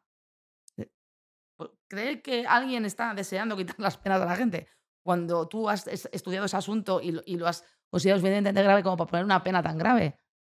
Es que es muy difícil en política decir que te has equivocado. O sea, no, por algún Yo creo que no es que difícil. Yo creo que nos hemos acostumbrado a no asumir las culpas. Yo creo que eh, es una soberbia generalizada por parte de, lo- de las, de los representantes políticos en general. Ya no hablo solamente de, de este caso. Yo creo que asumir las culpas te humaniza, eh, te da la dignidad que te quita el, el no asumirlas, yo creo. Y bueno, a veces hay que dejar en manos de otros que saben las cosas mejor que tú. Para eso están los equipos. Em, te quiero preguntar por otro tema que mm, está siendo mucho menos polémico de lo que podría ser. ¿Quién sabe por qué? Sabemos por qué. Em, que es el tema de la amnistía. Eh, ¿qué, es, ¿Qué es la amnistía en el derecho español? ¿Y qué opinión tienes al respecto de la posible amnistía para los hechos relacionados con el proceso independentista catalán? La amnistía es una ley, ¿no? O sea, la, la- la amnistía tiene que aprobarse por ley. Y por ley es por el Parlamento, por las Cortes Generales. Como ley que es, no puede hacerse un real decreto, ni un, ni un reglamento, ni nada de esto. Eso partiendo de ahí. La diferencia, del indulto. El indulto es una decisión del gobierno. Además, aquí no hay, no hay intervención de las Cortes, aunque se pueda consultar al, al órgano enjuiciador y demás. Aquí es una competencia, una prerrogativa gubernamental. De hecho, se llama Ministerio de, de Justicia y de Gracia por algo. De gracia es por indulto. Bien, entonces, la ley de amnistía, la diferencia con el indulto, el indulto es, a ver, ha sido condenado, ha funcionado el Estado, ha funcionado la, ma- la maquinaria legislativa, la maquinaria judicial, pero por motivos X, eh, creemos que es injusto que cumplas la pena. Y es una prerrogativa del gobierno. Otra cosa distinta que podíamos plantearnos es si no debería regularse de una manera más, más definida en qué supuestos cabría este indulto. Pero bueno, en cualquier caso, esto es lo que tenemos. Así es. La amnistía, sin embargo, es el reconocimiento de que el Estado se ha equivocado. Es decir, eh, no, mm, no dejas eh, rastro de ese delito. Es como si no hubiese existido nunca ese delito, es borrar el delito. ¿Vale? Eh, lo que se está planteando ahora es una amnistía evitar que quienes todavía no han sido ju- juzgados lo sean. Y me imagino que en el caso de los, de los indultados se les borre definitivamente esta, esta mancha en su expediente personal eh, penal. Esa es la diferencia entre, indulto y, y- amnistía. La amnistía, por ser una ley, requiere un consenso que no requiere el indulto. El indulto, es, digamos, además es, es, es, eh, fiscalizable desde el punto de vista político, pero no legal, apenas tiene, tiene control legal en ese sentido. Entonces, esta es la. ¿Queda clara? Esta es la definición, queda clara la diferencia con indulto. Hmm. Em, ¿Qué opinión te merece a ti que se pueda ahora eh, no indultar, sino, bueno, en fin, eh, A ver, yo creo que una ley, una amnistía? que una ley Una ley de amnistía. de amnistía eh, tiene que ser consensuada, desde mi punto de vista. Creo que tiene que ser consensuada y desde mi punto de vista no instrumentalizada. Es decir, si realmente está en la voluntad popular que haya una amnistía de las personas que estuvieron implicadas, y a- aparte de qué personas y, en qué, y qué- qué delitos, Mm. eh, o sea, determinado- por todo el tema del proceso, es algo que, se tiene que, que tiene que tener un debate social. a través de una propuesta, a través de un, de un no sé si en la, si en la, en el, en el programa electoral o, o, de alguna manera. A mí lo que me parece, sea este caso, el del proceso, o sea el que sea, como si fuese, imagínense que en vez del el proceso fuese el tema Gürtel, o fuese el tema, o el tema, no sé, cualquiera de estos de, de, de, corrupción. Me parece que que utilizar la amnistía como forma de investidura creo que es un fraude de ley. Es decir, yo creo que es subvertir la finalidad de la amnistía. Y además sin contar con, con la opinión de la sociedad. Yo no sé si de haberse propuesto en el, en el, en el programa electoral se hubiese votado esa propuesta. Entonces, desde el punto de vista, yo aquí no hablo como juez, hablo como ciudadana, es decir, como votante desde, el punto de vista, desde mi punto de vista es algo que merece algo más que un tratamiento como si fuese, eh, una, eh, no sé, el, el, el, dar una línea férrea o, o cualquier otra, otro, otro compromiso que normalmente se suele, se suele tener a la hora de pactar investiduras. O sea, en tu opinión debería, por ejemplo, haber una repetición electoral por no ser posible la formación de gobierno sin una ley de amnistía a priori. Es una pregunta capciosa, magistrada, desde el letrado. ha llegado a conclusiones que yo no le he dicho. No, yo no sé si tiene que haber una repetición de las elecciones. No, porque eh, o sea, está, entiendo que estás hablando o sea, desde, desde esta típica neutralidad o eh, sí, ne neutralidad de los de, no sé, de la gente de, de sí. ley eh, que, que, que, que, entiendo totalmente y que al mismo tiempo también puede sorprender porque se entiende que eh, tanto la ley como la política están, como tú decías, para eh, hallar soluciones a problemas que plantea las que plantean las partes o que plantea la sociedad, ¿no? Entonces estamos ante sí, un pero problema. Estás, estás, reconociendo el fracaso del Estado, una ley de amnistía. Sí. Estás pero el Estado tampoco puede hacerlo mal. Es, es sí, un poco puede, como en el caso de la, pero... la, ley del solo sí es sí, ¿no? ¿no? A lo mejor no pasa nada porque el Estado haga cosas bien, mal. No, regular. no, no, claro que se puede equivocar y puede hacer las cosas mal, pero yo creo que tiene que haber un debate social. Eh, no, no, creo que, eh, todo, que todo tenga que ser por conseguir una investidura. Yo creo que se puede plantear perfectamente al, al, Parlamento y si tiene mayoría suficiente que salga. Yo no, yo en política cada uno que plantee lo que tenga que ser, pero yo mm. creo que es de la suficiente envergadura como para no degradar eh, la voz mm. popular a través de un pacto de investidura. Vale, entonces con, concretamente te hago una pregunta capciosa sí. de nuevo. Eh, ¿Crees que, por ejemplo, sería una buena manera de respetar eh, pues estos valores jurídico-políticos uh -huh. que estás escribiendo? eh, ir a una repetición electoral en la que el PSOE pueda, el PSOE y otras fuerzas políticas puedan ser claras al respecto de su voluntad de firmar una ley de, de, de, Hombre, de legislar en, este, en, ese ámbito. En este contexto nos han puesto ellos. Es decir, si esto se hubiese planteado en la. En la, en la sí. O sea, yo no he elegido el contexto ni lo hemos elegido los demás. Eh, pero yo creo que no es el, el, no debería ser un instrumento de investidura algo tan importante. Vale. En este, en este contexto, si no le da el apoyo los, los, suficientes, los suficientes diputados, pues tendrá que haber repetición de elecciones. A mí no me gustaría que, que hubiese una repetición de elecciones. ¿No te gustaría? No me gustaría, porque me parece que está en este ley de política y esto de acostumbrarnos a votar cada tres años, cada dos, cada sí. seis meses, lo único que hace es ahondar en la degradación democrática que o sea, tenemos. ¿Preferirías que hubiera eh, investidura sin ley de amnistía? Sí. Y, Esa es la pregunta, sí. Y dado que no habrá investidura sin ley de amnistía, por un lado. Bueno, y por no otro sabemos. lado, que no te parece eh, muy interesante que haya una repetición electoral, eh, ¿qué te parece la posibilidad de que se constituya gobierno mediando eh, la, la, una ley de amnistía? Pues, a ver. O sea, me ha quedado claro lo que te sí. parece desde el, desde el punto de vista de lo, que, de, lo que, le ocurre a las instituciones. Que haya gobierno mediando de amnistía no me parece correcto. No te parece correcto. Pero como ciudadana. Sí, sí, sí, sí, claro. Eh, queda claro. ¿Ha habido otras leyes de amnistía en la historia de España? Sí, la de la transición. ¿Puedes explicar en qué Veníamos consistió? de un antiguo régimen, veníamos de una dictadura. Sí. Hubo una serie de, de, presos, muchos de ellos por ideología o por pertenencia a determinados partidos políticos o determinados eh, sindicatos y demás. Y como forma de, de, entrar en la democracia, se consideró que ahí el Estado se había equivocado. Mm. Y se había equivocado con el prima democrático se había equivocado. Por tanto, hubo una ley de amnistía que tuvo la mayoría de la Cámara mm. en su día. ¿Y tú crees que el Estado español se equivocó? Al, ah, esa pregunta no, voy a, no, no, no, te la voy a contestar. Pero Eso, no la vas a contestar porque está. Esa la te voy a contestar porque está pendiente además de todavía de, de, pronunciamiento. ¿Hay alguna manera de hablar de este tema con una jueza? que es una cosa que eh, a mí, eh, me, me, resulta interesante porque puedes tener una opinión eh, sobre algo eh, que a una Me preguntas si el Estado se equivocó o si se equivocaron los jueces. Te, pregunto, o sea, yo te planteo la pregunta para empezar con un contexto. ¿no? Yo encuentro que es muy difícil, por ejemplo, juzgar eh, la relación que un padre, una madre o cualquiera tiene con la autoridad o con su cónyuge o con sus hijos. Me parece muy complicado como persona de, como, editor, ¿no? que lee historias, ya pienso, esto es muy complicado, ¿no? porque estar en el fuero interno de las personas es muy complicado.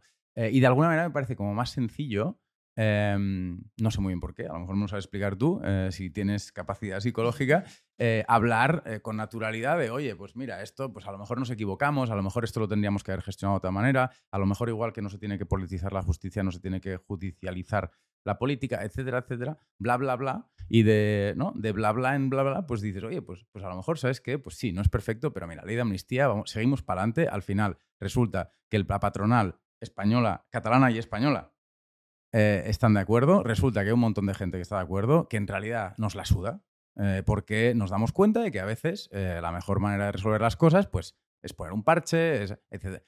Entonces yo te puedo decir esto, que puede ser una opinión personal, absolutamente discutible, pero una jueza no puede ¿no? hablar en estos términos. es más complicado. Depende de lo que quieres que te conteste. Desde mi punto de vista, creo que el Estado español no lo hizo bien es la pregunta en, aquel momento. En su, en su, en su, en su, yo creo que si, si quería realizar una intervención constitucional, como hizo posteriormente, fue tarde. Por lo cual yo creo que responsabilidad tiene en ese sentido. Eh, ya eso no significa que, se asuma que lo hizo mal la justicia. O sea, desde mi punto de vista, eso es algo que toda, por eso te digo que todavía está pendiente de, verse. Mm, yo creo que el, tensionar a la sociedad, como se atencionó, eh, ha sido mm, una herida muy grande. Una herida muy grande que además yo no creo que tenga solución. Y muchísimo menos tiene solución judicial o, legal. Yo creo que es un tema mm, social muchísimo más profundo. A la vista está que la actuación del Estado eh, avivó determinados comportamientos. En el momento en el que ahora mismo está todo más tranquilo, vamos mm. viendo cómo se está pacificando eh, esa deriva, si es a lo que te quieres referir. Sí, es que eh, resulta paradójico em, que cuanto uno más se aferra al statu quo jurídico, eh, a la hora de tratar cuestiones sociopolíticas muy calientes y y que superan por la izquierda, por la derecha, por arriba y por abajo a la ley y a, la historia y a todo, cuanto más uno se pone rígido, eh, más complicado resulta que mm, los humores sociopolíticos eh, encuentren un encaje en, la evolución de la, en, la, realidad. Y al contrario, eh, haciendo cosas aparentemente incorrectas o potencialmente incorrectas desde el punto de vista del, no sé, de, la, del rigor jurídico, como por ejemplo una ley de amnistía, ¿no? Que dirás, hombre, pero es que esperas, que la justicia no lo hizo mal, entonces, ¿por qué tal? A lo mejor haciendo cosas así, resulta que lo que haces es que eh, contienes o, rediriges o canalizas humores sociopolíticos de una manera mucho más... unos principios también, yo creo, estatales. No puede, no, puede ser todo sometido a...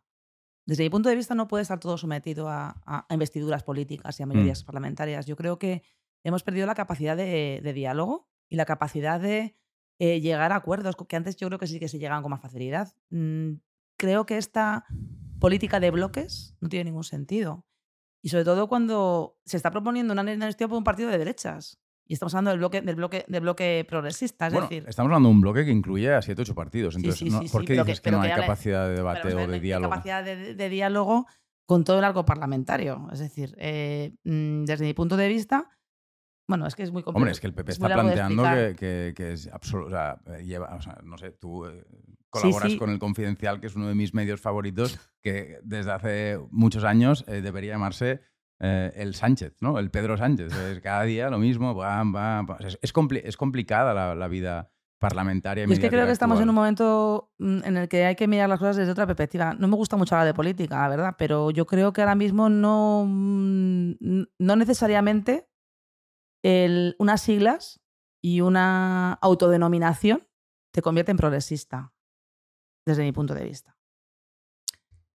Igual que tampoco te convierte en constitucionalista decirlo, ¿sabes? Yo creo que estamos ahora mismo en una situación política en la que eh, priman mucho más los intereses personales Mm, que los intereses del Estado, incluyendo la ley de amnistía.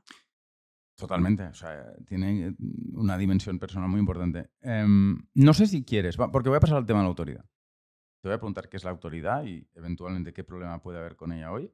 Pero sobre el tema de la amnistía, es un tema que no es exactamente jurídico legal o legislativo. Es, No es político. eso y muchísimo más, ¿no? Es, es psicológico, es emocional, es eh, histórico, es político, es, un montón de cosas, ¿no? Es personal. Sí, sobre todo, Eh, pol- sobre todo todo. Eh, entonces, ¿ti- ¿tienes algo que, que añadir sobre este tema? O sea, ¿tienes alguna solución milagrosa que nos deje a todos en un buen lugar? Ojalá tuviera, tuviera yo una solución milagrosa, ojalá, pero no la tengo. Yo soy una ciudadana ras- Sí. rasa, o sea, no, no Sí. tengo ninguna, ojalá. Oja- Me gustaría saber mucho de política para Sí. poder tener una idea de cómo solucionar eh, un problema que, que está ahí. Pero te parece mal. En todo caso, ¿te parece A mal la pa- forma en que se va a gestionar A o en la parece, que parece que me se va a gestionar parece que, que no se está gestionando bien. Vale. Y sin embargo, curiosamente, y a eso me refería antes, la sociedad española parece bastante tranquila con este tema. Sabes que las encuestas favorecen al PSOE otra vez y que el PSOE está pensando en repetir elecciones, pero en serio. Lo están pensando en serio. Eh, Esto saldrá y, habrá pasado o no habrá pasado, no, no importa, ¿no? Pero, o sea, es extraño, ¿no? ¿Cómo funciona el mundo? Una cosa tan fundamental. Eh, Pues que en el- a ver, la- la- lo- que una cosa sea fundamental o no lo sea, al final es lo- la importancia que le queramos dar. Yo creo que los medios de comunicación también. En realidad a la gente le importa bastante poco todo. Me refiero, en general, me refiero como sociedad en su, en su integridad. Le importa bastante poco el Consejo General del Poder Judicial, probablemente no sabe mucha gente ni, ni lo que es. La separación de poderes le importa bien poco. Eh, si se hacen las leyes de una manera o de otra, no le importa demasiado porque al final la gente tiene unos problemas mucho más cercanos. Y a la gente lo que le importa es no perder determinados derechos, eh, mantener su, su situación o mejorarla, vivienda, eh, trabajo y inflación. O sea, a la gente lo que le importa, afortunadamente ya no tenemos terrorismo, ya no tenemos una serie de cosas que antes nos estaban preocupando de otra manera, y la gente lo que se, lo que se centra en es, es en eso. Entonces, al final, es- yo creo que no estoy del todo de acuerdo contigo. O sea, evidentemente que a la gente pero le porque da tú igual. eres este editor y a ti te importan mucho estas cosas. No, por un motivo diferente. Porque creo que la gente, o sea, creo que hay mucha, ahora vamos a entrar de pleno en esto, creo que hay mucha sabiduría en, eh, en- en precisamente en cómo reacciona la sociedad ante determinados fenómenos. Eso no, no me transforma ahora. No, no quiero defender el populismo, que es un tema de los que vamos a hablar, pero creo que la gente entiende que un mal acuerdo es mejor que un buen juicio y lo entiende en el ámbito privado y a lo mejor también lo entiende en el ámbito de la política. Y que a lo mejor hay jueces que no entienden eh, que en el ámbito de la política eh, un mal acuerdo es mejor que un buen juicio. No, los jueces siempre estamos a favor de que haya un mal acuerdo antes que un buen juicio. No es verdad. bueno, venga. No, sí que yo, comparto contigo, creo mucho en la inteligencia colectiva también, ¿eh? o sea, yo eso lo, lo- lo hablo muchas veces. Pero sí que creo que también es verdad que se pone el foco en determinadas discusiones Mm. Que a lo mejor no son tan importantes para la sociedad. Venga. ¿Qué es la autoridad y qué problema tenemos con ella? Pues la autoridad es la manera lógica eh, de organizarse una sociedad. La autoridad eh, es eh, una estructura jerárquica, siempre tiene que haber alguien, por así decirlo, que ejerza el mando. No todos los, que ejercen autoridad tienen liderazgo, pero sí todos los líderes tienen autoridad. Eh, creo que únicamente es posible hoy en día una autoridad que esté apoyada en, la democracia, en el sistema que nos hemos dado, en el pacto social o como queramos llamar. Eh, y eso básicamente es lo que la autoridad. Es muy difícil, o por no decir imposible, manejar un grupo humano sin que haya un mando, sin que haya alguien que de manera delegada por el resto ejerza esa autoridad. Hay dos tipos de autoridad, que es lo que hago en el libro, que sería la formal y la material. La formal sería eh, la que nos dan las leyes, es decir, el presidente, los, alcaldes, o bien las organizaciones humanas, el, director de la empresa, el, o el CEO, como le llaman, y demás. Hay una, digamos que sería la- la legal, y luego está la autoridad moral o la material, que sería aquella que simplemente te reconocen como autoridad por el mero hecho de eh, ejercer un liderazgo o tener una determinada sabiduría o unos determinados conocimientos. Eso es lo que para mí es la autoridad y de la que paso. Eh, ¿Qué ha habido? Ha habido un cambio de la manera en la que se ejerce la autoridad, tanto la autoridad formal como la autoridad material. eh, siempre ha estado en crisis, la autoridad es algo que siempre se ha cuestionado y además es necesario cuestionarla si queremos avanzar, porque si no nos quedamos siempre en la misma estructura y yo creo que de la confrontación con la autoridad surgen cambios, pero siempre bajo el paraguas, como digo, de este pacto social que nos hemos dado todos. Formal, material o moral, entiendo que eh, se corresponde con potestas y autoritas. Sí. Mm, existe una historia de la autoridad en el ámbito del derecho y de la política y la potestas y la autoritas son dos conceptos muy importantes en esta historia. Eh, a lo mejor puede ser interesante que los desarrolles y después eh, en el libro eh, introduces otro que es la celebritas y que tiene que ver con este cambio que estabas describiendo en nuestra relación con la autoridad. ¿no? Entonces, si puedes explicar estos términos y explicar cómo crees que ha evolucionado nuestra relación con la autoridad, creo que ofreceremos una buena visión de, para los que, no que son, piensas. Sí, para los que no son juristas, bueno, es eso, lo que has comentado tú, la potestas, bueno, esto viene de la división romana que se hacía de la autoridad.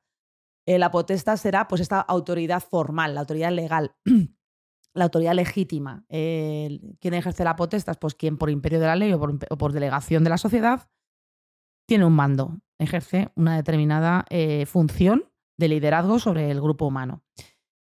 Eh, podríamos identificarlo a nivel político, pues eh, con el gobierno, por supuesto, tanto estatal como de otras administraciones, eh, en, su, en su ámbito de competencia con el, con el legislativo, dentro del ejecutivo policías, dentro de la sociedad pues serán maestros, la autoridad dentro del aula, dentro de... pues todo esto son autoridades potestades legales. Padres Padres sí, porque ejercer la patria potestad, por tanto está reconocido por la ley, efectivamente. Todos esos son, digamos, la, potestad, o la potestad, eh, la, autoridad legal.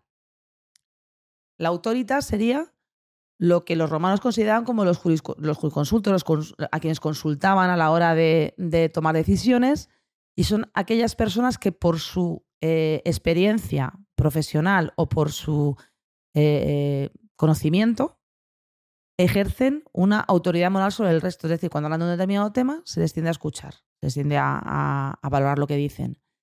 A veces es natural y a veces incluso también está establecido por la propia ley. Tenemos, por ejemplo, en el, Estado los órganos consultivos. Eh, no tienen potestad como tal, es decir, lo que diga el, Consejo de, Estado. sobre una determinada ley, pues no es simplemente no es vinculante, aunque es preceptivo escuchar en determinados casos. Por tanto, eh, son eh, también puede ser venida por la ley, pero no tienen autoridad directa, por así decirlo la mayor parte de la autoritas la ejercen pues, los pensadores, eh, las personas que tienen ascendencia social. ¿Vale? La autoritas está muy vinculada con el liderazgo, que es de lo que hablaba eh, al inicio. Mm. Mm, es fácil que haya alguien con potestas, pero sin liderazgo. Basta que te pongan a un jefe en tu empresa que no tenga ningún liderazgo, pero bueno, tú tienes que obedecer por, por imperio de, la ley y, por, y, porque es así en el, en el contrato laboral en el que te has vinculado pero es difícil que haya una autoridad sin liderazgo, por no decir que es imposible, porque tú tienes que reconocer naturalmente esa autoridad. Y esa autoridad viene dada de alguien que ejerce un liderazgo sobre, sobre los demás. ¿Qué es lo que ha pasado hoy en día? Pues que yo creo que la potestas, como tal, eh, está siendo atacada, muy atacada, no solamente por la sociedad, sino dentro de la propia, de los propios, que ejercen la potestas, que esto lo en el libro. Eh, dentro de las instituciones se atacan unas a otras eh, y existe una, un desprestigio muchas veces de la propia función de, de, ejercer esta autoridad. Se ha concentrado mucho la potestas, es decir, ahora ya se está, de lo que hablaba cuando hablaba del Consejo General de Poder Judicial, el, el legislativo es un poder que se está quedando en algo bastante menos poderoso o potente de lo previsto por el legislador constituyente. Actualmente eh, da un paso atrás en determinadas eh, funciones en beneficio de lo que decida en cada caso el gobierno, gobierno o el Ejecutivo. Por tanto, se está concentrando más en el Ejecutivo, cada vez está habiendo más eh, huida del debate público, más hacia, hablo también mucho del abuso del decreto ley, de no consultar a los, a los órganos consultivos, es decir, ejercitar, ejercer ese poder de una manera más concentrada.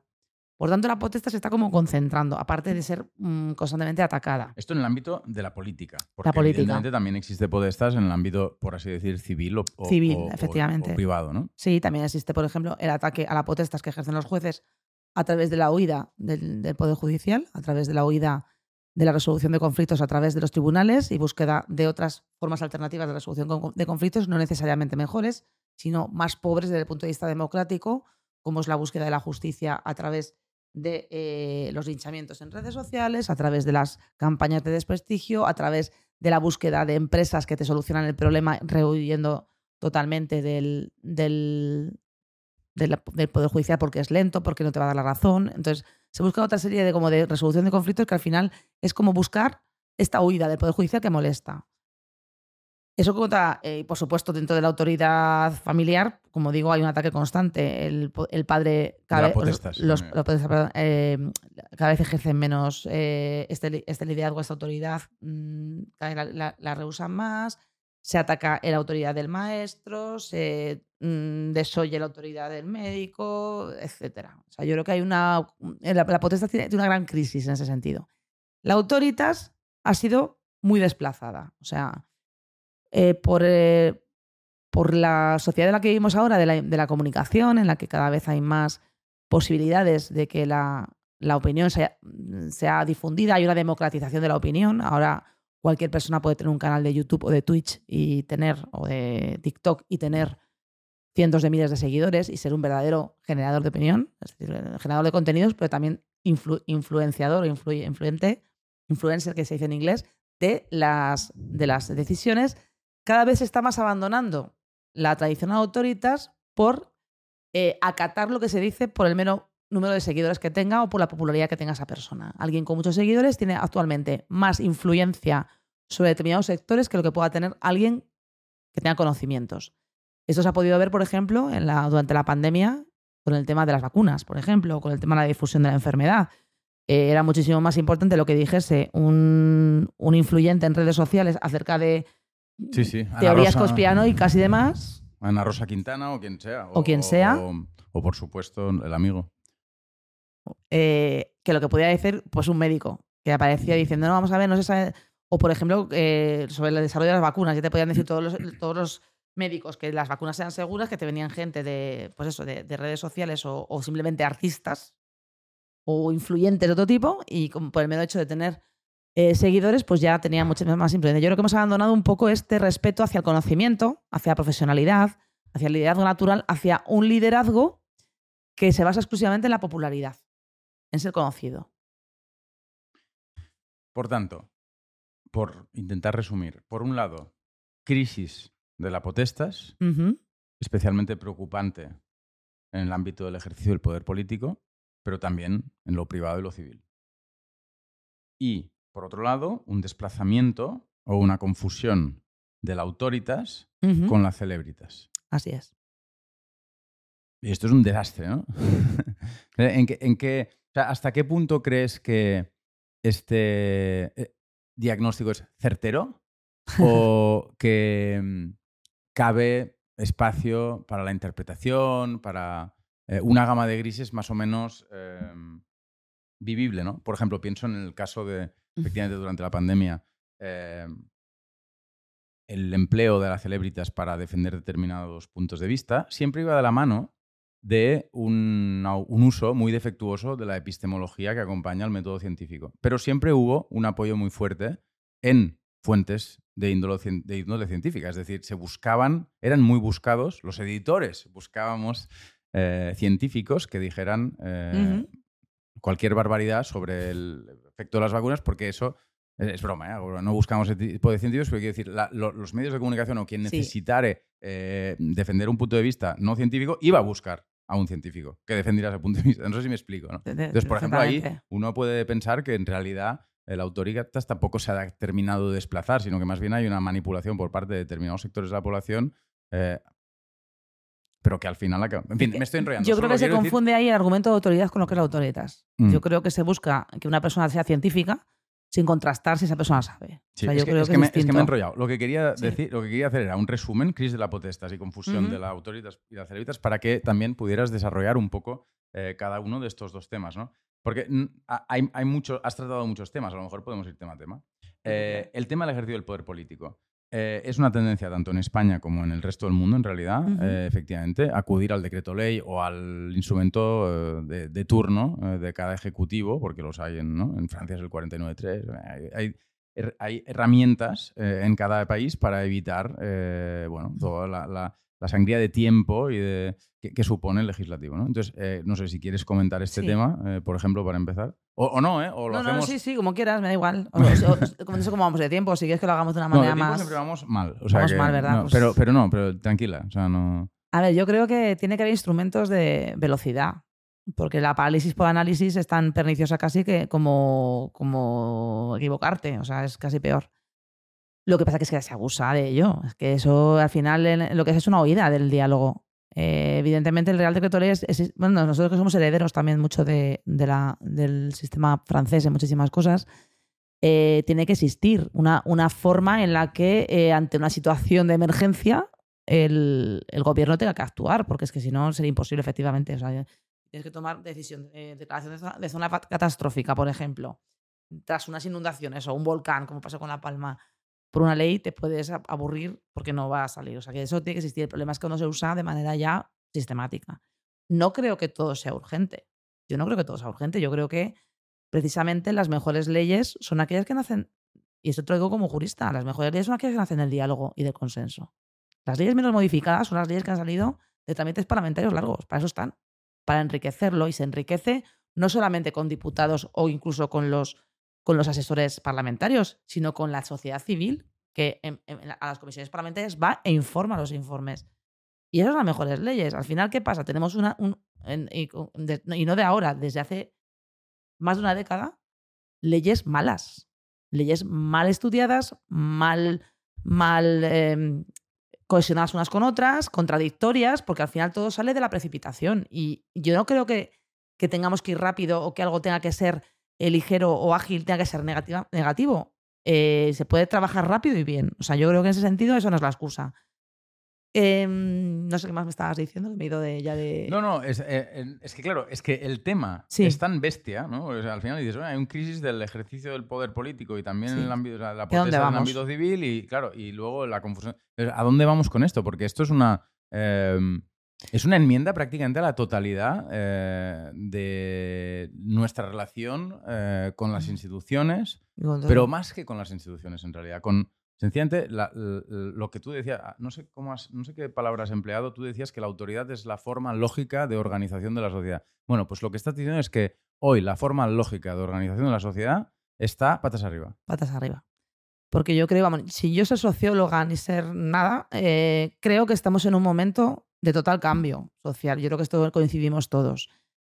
Y, a ver, la, la, yo creo que es fundamental eh, las redes sociales en ese sentido. Por mucho que estemos, parece que estamos siempre como eh, ensalzando demasiado las redes sociales, dando una importancia demasiado importante. Es que son muy importantes, porque al final yo creo que ese hambre inmediato de saber, inmediato de conocer, esa pelea por la noticia, esa búsqueda del impacto, ese hay que hablar de algo, lo ha provocado la manera en la que se transmite la información. Antiguamente pasaba algo y no te enterabas hasta el día siguiente en, los periódicos, o bueno, o a lo mejor a través de un informativo por, la noche o en la radio, pero ahora mismo te, informas en el minuto cero. ¿Qué pasa? Que como hay tanto eh, interés ahí porque se, por la atención, estamos acudiendo a una desinformación constante o a un exceso de información que es lo mismo que la desinformación, que al final no sabes qué es lo mejor y qué es lo peor. Yo creo que el ser humano tiene que adaptarse a esta nueva manera de relacionarse. Nosotros yo creo que no sabemos todavía relacionarnos en este, en este mundillo. No tenemos eh, eh, eh, recursos o estrategias de comportamiento a nivel social con esta velocidad de la información, la desinformación, los bulos y las corrientes de opinión y de información. Y, a ver, yo quiero, mm, ojalá supiese hacia dónde vamos. Yo creo que todo parte de un mayor compromiso de todos en aprender a entender un poco mejor las cosas. Yo creo que ahora eh, la mayor parte de los que estamos en la edad adulta y tomando decisiones, nos hemos criado en una época analógica, una época en la que eh, todo era mucho más lento y no sabemos eh, adaptarnos a esto. Yo creo que las generaciones que vienen ahora, que ya han nacido en esto, quiero creer que tienen un mayor pensamiento crítico y una mayor, mejor manera de, captar la información y, y saber separar unas cosas y otras. Y entonces que volvamos otra vez en el efecto péndulo a ponernos una situación parecida a la que estábamos antes. Yo creo que ahora estamos en un momento de caos y que se ha trasladado a la política. La política es rápida Y la política no puede ser tan rápida tampoco. Determinadas cuestiones necesitan análisis, otras no. Otras pueden ser, otras efectivamente, pues siempre existido, pues tiene que ser rápido, pero hay otras que necesitan un diálogo. Tenemos que recuperar el diálogo de alguna manera. No puede ser todo tan rápido. Las cosas son de 24 horas ahora. 24 horas, 48 como mucho una semana, en el mejor de los casos. Y al final una, una cosa desplaza a otra. Y lo que tú decías antes de la amnistía, estamos muy preocupados, pero es que pasa con todo. No hay ningún tema, ningún tema desde mi punto de vista, que deje a la gente enganchada durante más de una semana. Vamos, no se me ocurre ninguno. Entonces al final estamos acostumbrados a que todo sea corto. Bueno, también Bueno, Rubiales porque era agosto. Sí, sí, pero también es verdad que fue una semana. No, esto, claro, entiendo perfectamente que hay procesos que son incompatibles. O sea, que hay, hay, hay formas de hacer las cosas eh, que em, conllevan determinados resultados o hay resultados que no se pueden eh, alcanzar eh, si uno hace las cosas de, una, de determinadas formas. ¿no? Y, por ejemplo, si uno no le da importancia al proceso de deliberación legislativa y de conversación con la sociedad civil y demás, bueno, pues pueden pasar cosas como lo que ocurrió, por ejemplo, con la ley del suelo. Y, muchas otras que, que, no han trascendido. Ya mismo ser jurista es estar en un, en un limbo muchas veces que no sabes, mmm, porque te encuentras leyes contradictorias, leyes contradictorias y que tienen el mismo rango legislativo. Incluso hubo un caso en el que en el mismo día se publicaron dos leyes que eran contradictorias en algún, en algún caso. ¿Recuerdas cuáles son? Yo sé que una era del Ministerio de, de Igualdad y otra no me acuerdo, es que no, no, me acuerdo muy bien, pero sí que en su día lo estuvimos viendo. No tengo la cabeza ahora mismo ya después de esta entrevista tan larga para decir. Llevamos dos horas y media, tranquilísimos estamos. pero bueno, que esto ha pasado también antes, o sea, que me refiero que es que al final eh, necesitamos un poco más de reflexión, necesitamos tener leyes más estables, necesitamos mmm, al menos una serie de, de, parámetros un poco más mmm, con, con solución de continuidad. La política tiene que estar en, la, en, las leyes, pero no absolutamente en todas. Y, también yo creo que la manera de hacer política ahora es, es rupturista. Es decir, yo creo que ahora eh, se trata de, esto no nos gusta, acabamos con la ley, hacemos otra nueva. Pues, hombre, la cosa es que están bien, ¿no? O sea, un poco también el, el conservar lo que otros han hecho. El otro día hablábamos con, bueno, hablaba yo, no sé quién hablaba, hablaba bueno. con Guillermo Pulido, eh, que es un, un, tipo increíble, experto en defensa y en, y en conflictos armados y explicaba que eh, en el mundo de los conflictos armados ahora es muchísimo más fácil defender que atacar, por una cuestión logística y tecnológica al mismo tiempo. Uh -huh. eh, se ha vuelto muy fácil defender eh, y se ha vuelto muy complicado atacar. Es posible que en política eh, pase algo parecido, ¿no? O, o, en, los el, mundo de los medios de comunicación también. Se ha vuelto muy fácil destruir y, sin embargo, construir parece eh, prácticamente imposible, ¿no?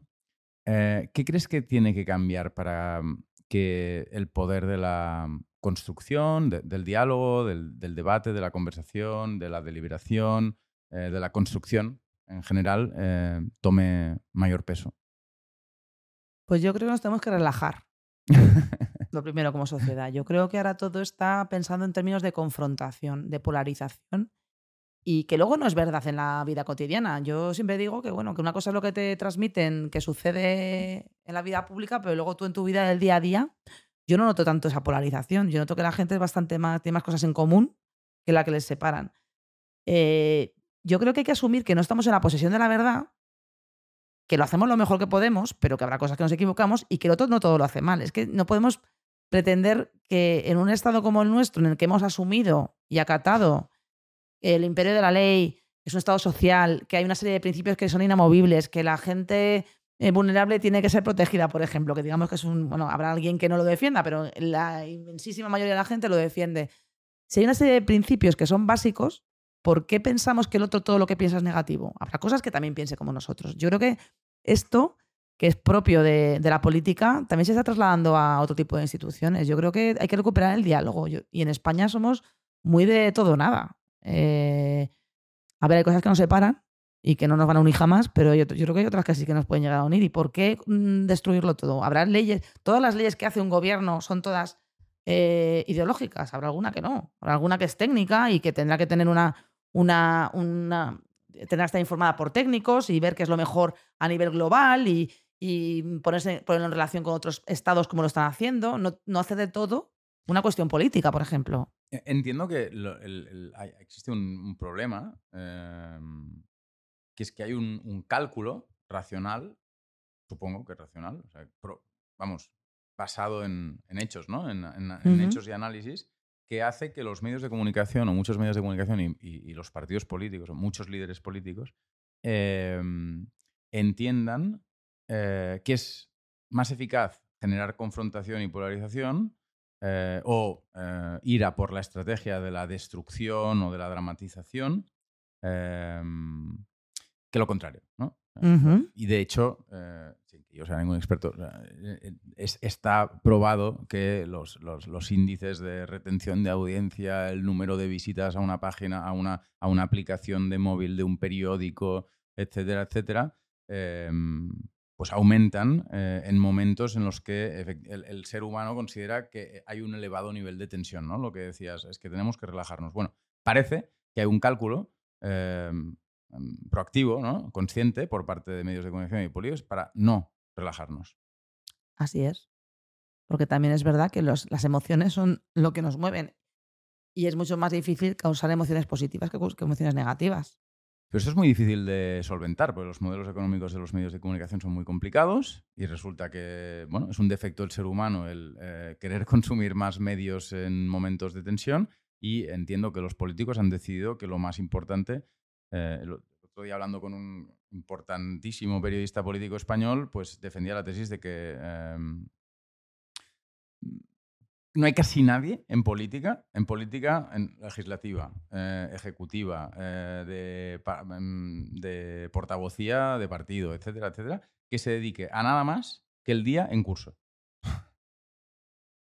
Me pareció absolutamente espectacular, ¿no? Que el trabajo de buena parte de los profesionales y de los líderes de la política consiste en intentar eh, afectar en su propia dirección, en su propio beneficio, Em, la agenda política em, del día o incluso de la hora. ¿Y eso no es manipulación? No, es que no lo sé. No, es que el problema de tu libro es que no tengo ni puta idea de lo que es. Es que es, eh, genera mucha perplejidad. Yo creo que eh, has abierto, eh, otras personas, evidentemente, un melón que es muy difícil de pensar. Ya, pero como yo no soy política, lo que trato es de fomentar ese pensamiento crítico, es decir, que por lo menos sepas que te están manipulando. Que tú no puedes eh, buscar la solución de un problema si no reconoces tu problema. Y el problema lo tenemos nosotros. No es muy fácil que todos los demás tengan la culpa de las cosas. Hay una gran responsabilidad, por supuesto, de los medios de comunicación. Yo creo que los medios de comunicación cada vez buscan más eh, captar la atención. Es muy complicado. Todos están eh, pescando en el mismo caladero. Y al final tienes que conseguir el mayor número de lectores. Pero si por lo menos somos capaces de identificar lo que está pasando, podremos luego decidir un poco mejor. El problema es que la gente no lo sabe. La gente piensa que determinadas conductas que realiza son las correctas y que, y que las cosas tienen que ser así sin darse cuenta que muchas veces efectivamente vivimos al día, al día de las polémicas. La polémica del día, luego se pasa. La polémica del día, luego se pasa. Y al final es una degradación total. yo no sé si esto es, eh, tiene que ser así o no tiene que ser así, pero lo que sé que es malo. Lo que sé es que no, es que no funciona. Lo, que sé es que nos puede llevar a un sitio que no queremos. Entonces, de alguna manera hay que fomentar el que por lo menos seas consciente de, en el lugar en el que nos encontramos. Y no sé cuál será la solución, pero desde mm. luego que si no, sabemos que existe, que existe el problema, tampoco lo encontraremos. En todo caso, queda claro que, en tu opinión, la estrategia adecuada es la de eh, evitar, en la medida de lo posible, de lo, de lo razonable, la confrontación sistemática la oposición sistemática entre partes del todo, ¿no? Mi propuesta es individual. O sea, yo creo que somos nosotros los responsables de lo que pasa. Eh, nadie tiene una, unos políticos o una, unos influencers o, unos líderes de opinión que no se merece. Es decir, esta gente tiene el poder que tiene en esa manera de actuar porque los demás lo consentimos. Mm. Eh, yo creo que la estrategia pasa por el, pensamiento crítico, por, eh, por tu ser consciente de las dinámicas y no entrar en ellas. Y, la gente, yo creo que mm, muchos no somos conscientes muchas veces de, lo que sucede y nos dejamos arrastrar por estas dinámicas. Y al final es muy fácil. Es muy fácil que hagamos lo que, lo que toca hacer. Sí, pero me, resulta curioso que, responsabilices eh, a cada uno de los individuos cuando lo que estamos diciendo es que existe un esfuerzo organizado por parte de eh, sectores de actividad o de sectores de industrias enteras em, para generar precisamente lo contrario de un pensamiento crítico. O sea, Claro. tú eres eh, la madre eh, marroquí con hijo con eh, síndrome del espect- espectro autista, no sé muy cómo Trastorno del se dice. espectro autista. trastorno gracias. Trastorno del espectro autista grave, eh, a la que ha dejado su marido, etc. Y eh, además, quieres que tenga capacidad de pensamiento crítico en lugar de cagarte en quien haya que cagarse, que está en una situación personal muy diferente. O sea, de alguna forma, por, por, por proponer algún tipo de, de matiz, ¿no? Me, me resulta sorprendente esta responsabilización del individuo cuando a lo mejor, pues, eh, no sé, desde una perspectiva más paternalista o, o más empática, ¿no? Hay que escoger. em, si es empático o paternalista, pues puedes decir, hombre, eh, joder, que los que tienen que informar adecuadamente son los medios de comunicación, los que tienen que hacer buena política son los políticos. Evidentemente que hay un espejo, ¿no? Un, un, una, un, un vaivén eh, entre la población y, y- esas élites o esos poderes, pero no, sé, no me pidas a mí que... No es- pero no es incompatible. Yo creo que cada uno tiene una esfera de responsabilidad distinta. No es, la no es lo mismo la responsabilidad que pueda tener un periodista que la que podemos tener nosotros a la hora de a esa información. Y por supuesto no es la misma una persona con formación o una persona que tiene eh, acceso a los recursos para tener ese pensamiento crítico que, que, que no los tiene. Pero eso ha pasado siempre. Eso no es algo que pase con esta cuestión. O No. sea, yo creo que la responsabilidad eh, es tanto mayor cuanto más mm, capacidad tienes tú de, de no revertir esta situación con tu pasividad. Mm, O sea, por supuesto que no es la misma la responsabilidad que pueda tener una persona que se, que se levanta para irse a trabajar y que no se acuesta hasta las 11 mm, trabajando y que no, no, no se asoma a un periódico nunca y solamente escucha, si puede, la radio de vez en cuando, que alguien que se está dedicando a informar. La Claro, es pero, muy superior. pero el tipo que mira de vez en cuando el periódico y que se encuentra con que la tasa impositiva de las grandes fortunas es inferior a la suya o con que el CGPJ está haciendo un espectáculo eh, absolutamente increíble, pues también puede decir, hostia, Sí, sí, yo no digo Pues que no Vamos a ver si, si no va a pasar a todos, por supuesto. Si no digo que no, o sea, por supuesto. o sea, y esa persona se va a polarizar. Bueno, ¿entiendes depende. depende de la, de la dieta cognitiva que tenga. Si está solamente leyendo un tipo de periódico y un tipo de, de mensaje, se va a polarizar mucho más que alguien que dice, bueno, voy a ver si me informo mejor de lo que está pasando con esto. Bueno, cuando puedas pasarle tu microchip de eh, opositora, a lo mejor será capaz de decir, pero... puede ser, puede ah, ser. Bueno, en fin. Em, te propongo que terminemos con una cuestión que me parece muy divertida, que es la de la justicia popular. ¿vale? Vale. Em, ¿Tú crees que la sociedad debería em, actuar de un modo diferente con, con Luis Rubiales o con Dani Alves o Pero Dani con está Rosa Peral? Con, con Dani Alves está- estaba funcionando la justicia, Sí, ¿no? es verdad, con Dani Alves está funcionando la justicia. Pero bueno, con el rey mérito. Y con Rosa Peral está condenada y la acaban de confirmar, las, la- no sé. Pues ya está, perfecto. Me has desmontado una pregunta. Lo que te quería preguntar es eh, si em, crees que la justicia popular o la justicia privada eh, son fenómenos comprensibles, porque al final pues, eh, ocurren cosas que la sociedad juzga más rápido que, que los tribunales, o si eh, tenemos que definitivamente atajar ese tipo de comportamientos y de juicios colectivos sobre cosas que competen a los tribunales. A ver, yo creo que la, una cosa es la opinión y otra cosa son los linchamientos. Yo creo que, em, a ver, es que me has puesto unos casos que precisamente sí que están siendo enjuiciados. Pues yo me- yo refiero más a, los casos en los que evidentemente cuando hay un caso mediático en el que hay una intervención judicial, pues va a haber una opinión, porque Mm. es que tiene que ser así además. O sea, yo no, no- nunca me voy a oponer a que se critique un procedimiento judicial una sentencia porque es de interés público. Y Mm. eso sí que es de interés público. A lo mejor otras cosas que, que te están metiendo por la, por, por la pantalla no son de interés público, pero estas cosas sí que lo son. A mí lo que me preocupa son esos movimientos de censura a opinión, por ejemplo.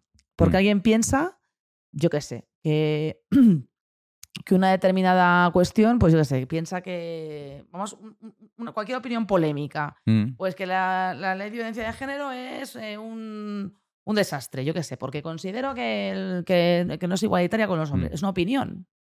Más o menos fundada, pero es una opinión. Por el mero hecho de dar una opinión de estas características, Mm. automáticamente eh, se vaya contra esa persona y se le persiga. Mm. Y se trate por todos los medios de que no vuelva a escribir en el periódico, porque ha escrito una columna que es de esta manera, yo no vuelvo a comprar el periódico, me voy a dar de baja en no sé dónde, y que haya campañas orquestadas por parte de sectores de opinión, no te digo de personas mucho más, contra esa persona, para evitar que vuelva a opinar sobre ese tema. A mí eso es lo que me preocupa. O Mm. sea, nos ha costado muchísimo tiempo, muchísimos, mm, el, el tener libertad de expresión y hay temas sobre los que no se puede hablar en este país directamente. Hay gente tan vinculada con una causa Mm. que está dispuesta a hacer prácticamente cualquier cosa para evitar que otros vayan en contra de esa causa. ¿no? O sea, Correcto. la, la cancelación es... la cancelación, el acoso. Eh, O sea, yo creo que, que mm, Pero lo que te dirán esas personas, hombre, ya, pero Mm. es que esa persona que tiene una opinión que, y, que, y que la mediatiza eh, está yendo no solo en contra de mis intereses, sino directamente de, de mi seguridad ¿no? física, personal, porque en mi vida, que tú no tienes, eh, yo lo paso muy mal. eh, por Sí, y y por- eso, es- por y eso es y por legítimo. Lo que no es legítimo es hacer una campaña para que esa persona no vuelva a ser contratada, por ejemplo, o que nadie vaya a ver sus películas, Sí. o que nadie compre sus discos. Yo creo que eso es eh, evitar que esa persona vuelva a opinar. Y no es hacer política por otros medios. No, no, no Yo no lo creo. Yo no lo creo. Yo creo que estamos ahora mismo acostumbrándonos a que determinados conflictos se resuelvan enardeciendo a la gente. Mm, Y al final, eh, si algo me ha enseñado mi profesión, mm, y, no, y con esto no quiero tampoco hacer aquí un argumento de autoridad, en plan, como lo que digo yo, es, es- algo me ha enseñado mi profesión, es que la realidad muchas veces es mucho más eh, compleja de lo que te presentan. Y no voy a irme al tema de la opinión, a temas, por ejemplo, como, mm, yo qué sé, eh, act- act- actuaciones de alguien eh, en una red social pues, en relación a, una- a un vídeo o algo que haya podido decir eh, sobre las personas con discapacidad o yo qué sé, cualquier cosa, Mm. cualquier tema social que sea un poco relevante. Todo hay que contextualizarlo y todo hay que ver qué es lo que ha pasado.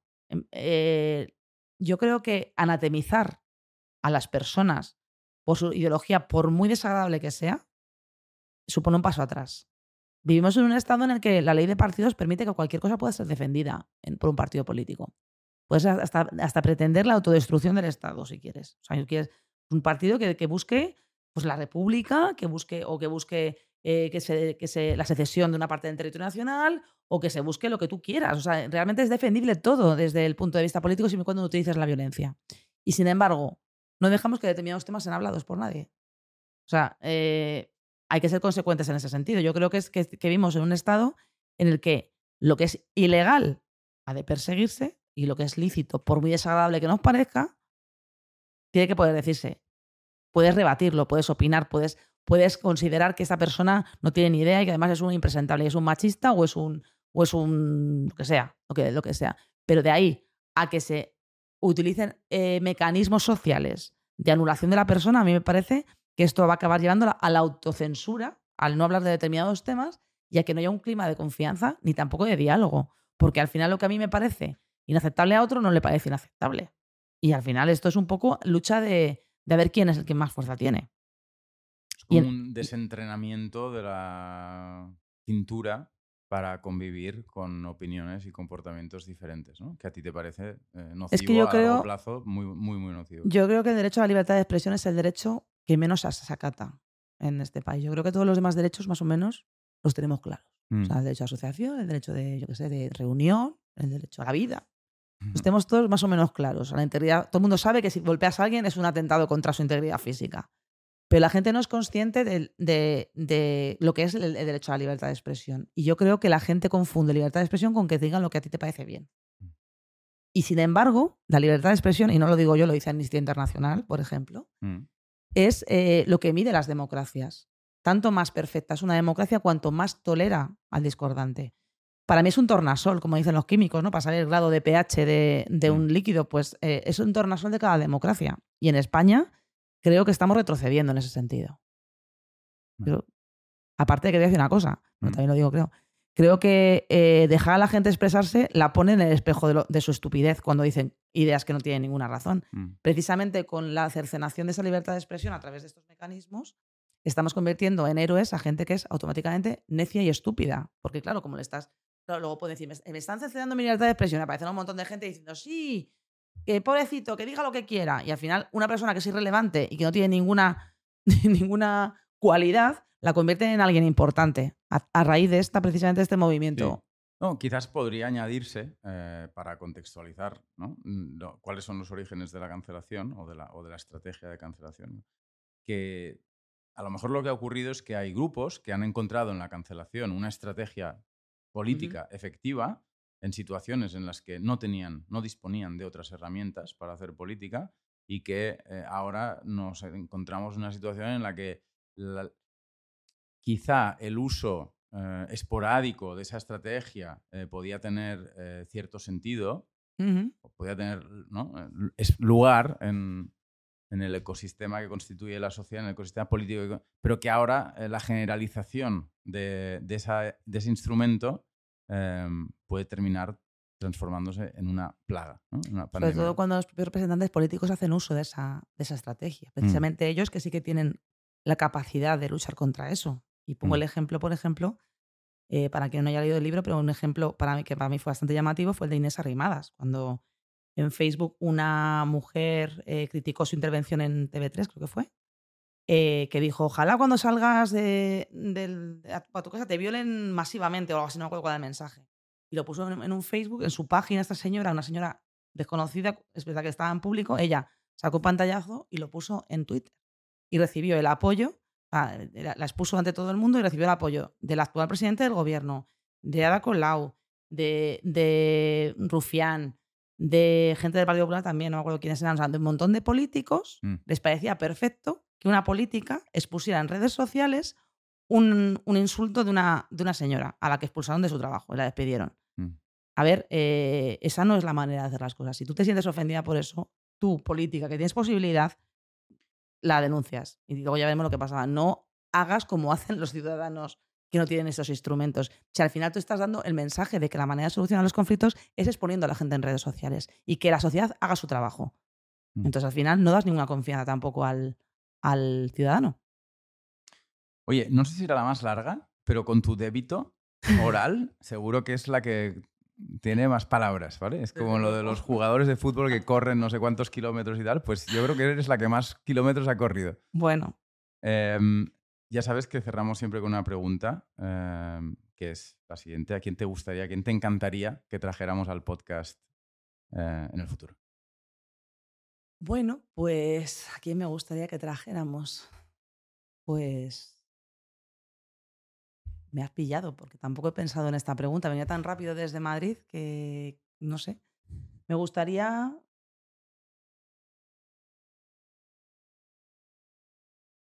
No sé, quién decirte. pues. si me pues das tú una idea, no sé. No, hombre, yo no. ya, ya, ya, pues es que me has yo pillado. Tengo un montón de ideas. Estaba tan embalada con lo otro que ahora mismo no he pensado. Pues yo qué sé, a algún periodista, algún director de diario que, que pueda dar una opinión sobre precisamente de esta, de esta polarización que existe en, la, en, las, en, el periodismo, esta búsqueda de clickbait. Alguien. Venga, buena idea. Hmm. Pues Natalia, muchísimas gracias. Em, ha sido un placer. Eh, es, es, muy exigente hablar con, contigo porque tienes un bagaje pues contigo. intelectual muy claro, pero, pero bueno, eh, lo he pasado muy bien y muchísimas, muchísimas gracias por, por haber aceptado venir. Espero que, que hayas estado a gusto. Y, muchísimas gracias a vosotros y a ARPA, que bueno, que es mi editorial, pero además es que es que tienes la editorial de todos porque tenéis unos libros cada vez. Mira, estoy aquí sentada con toda esta estantería y digo, voy a empezar a leerme ya cualquiera de los que están por aquí. Muchísimas gracias por contar conmigo.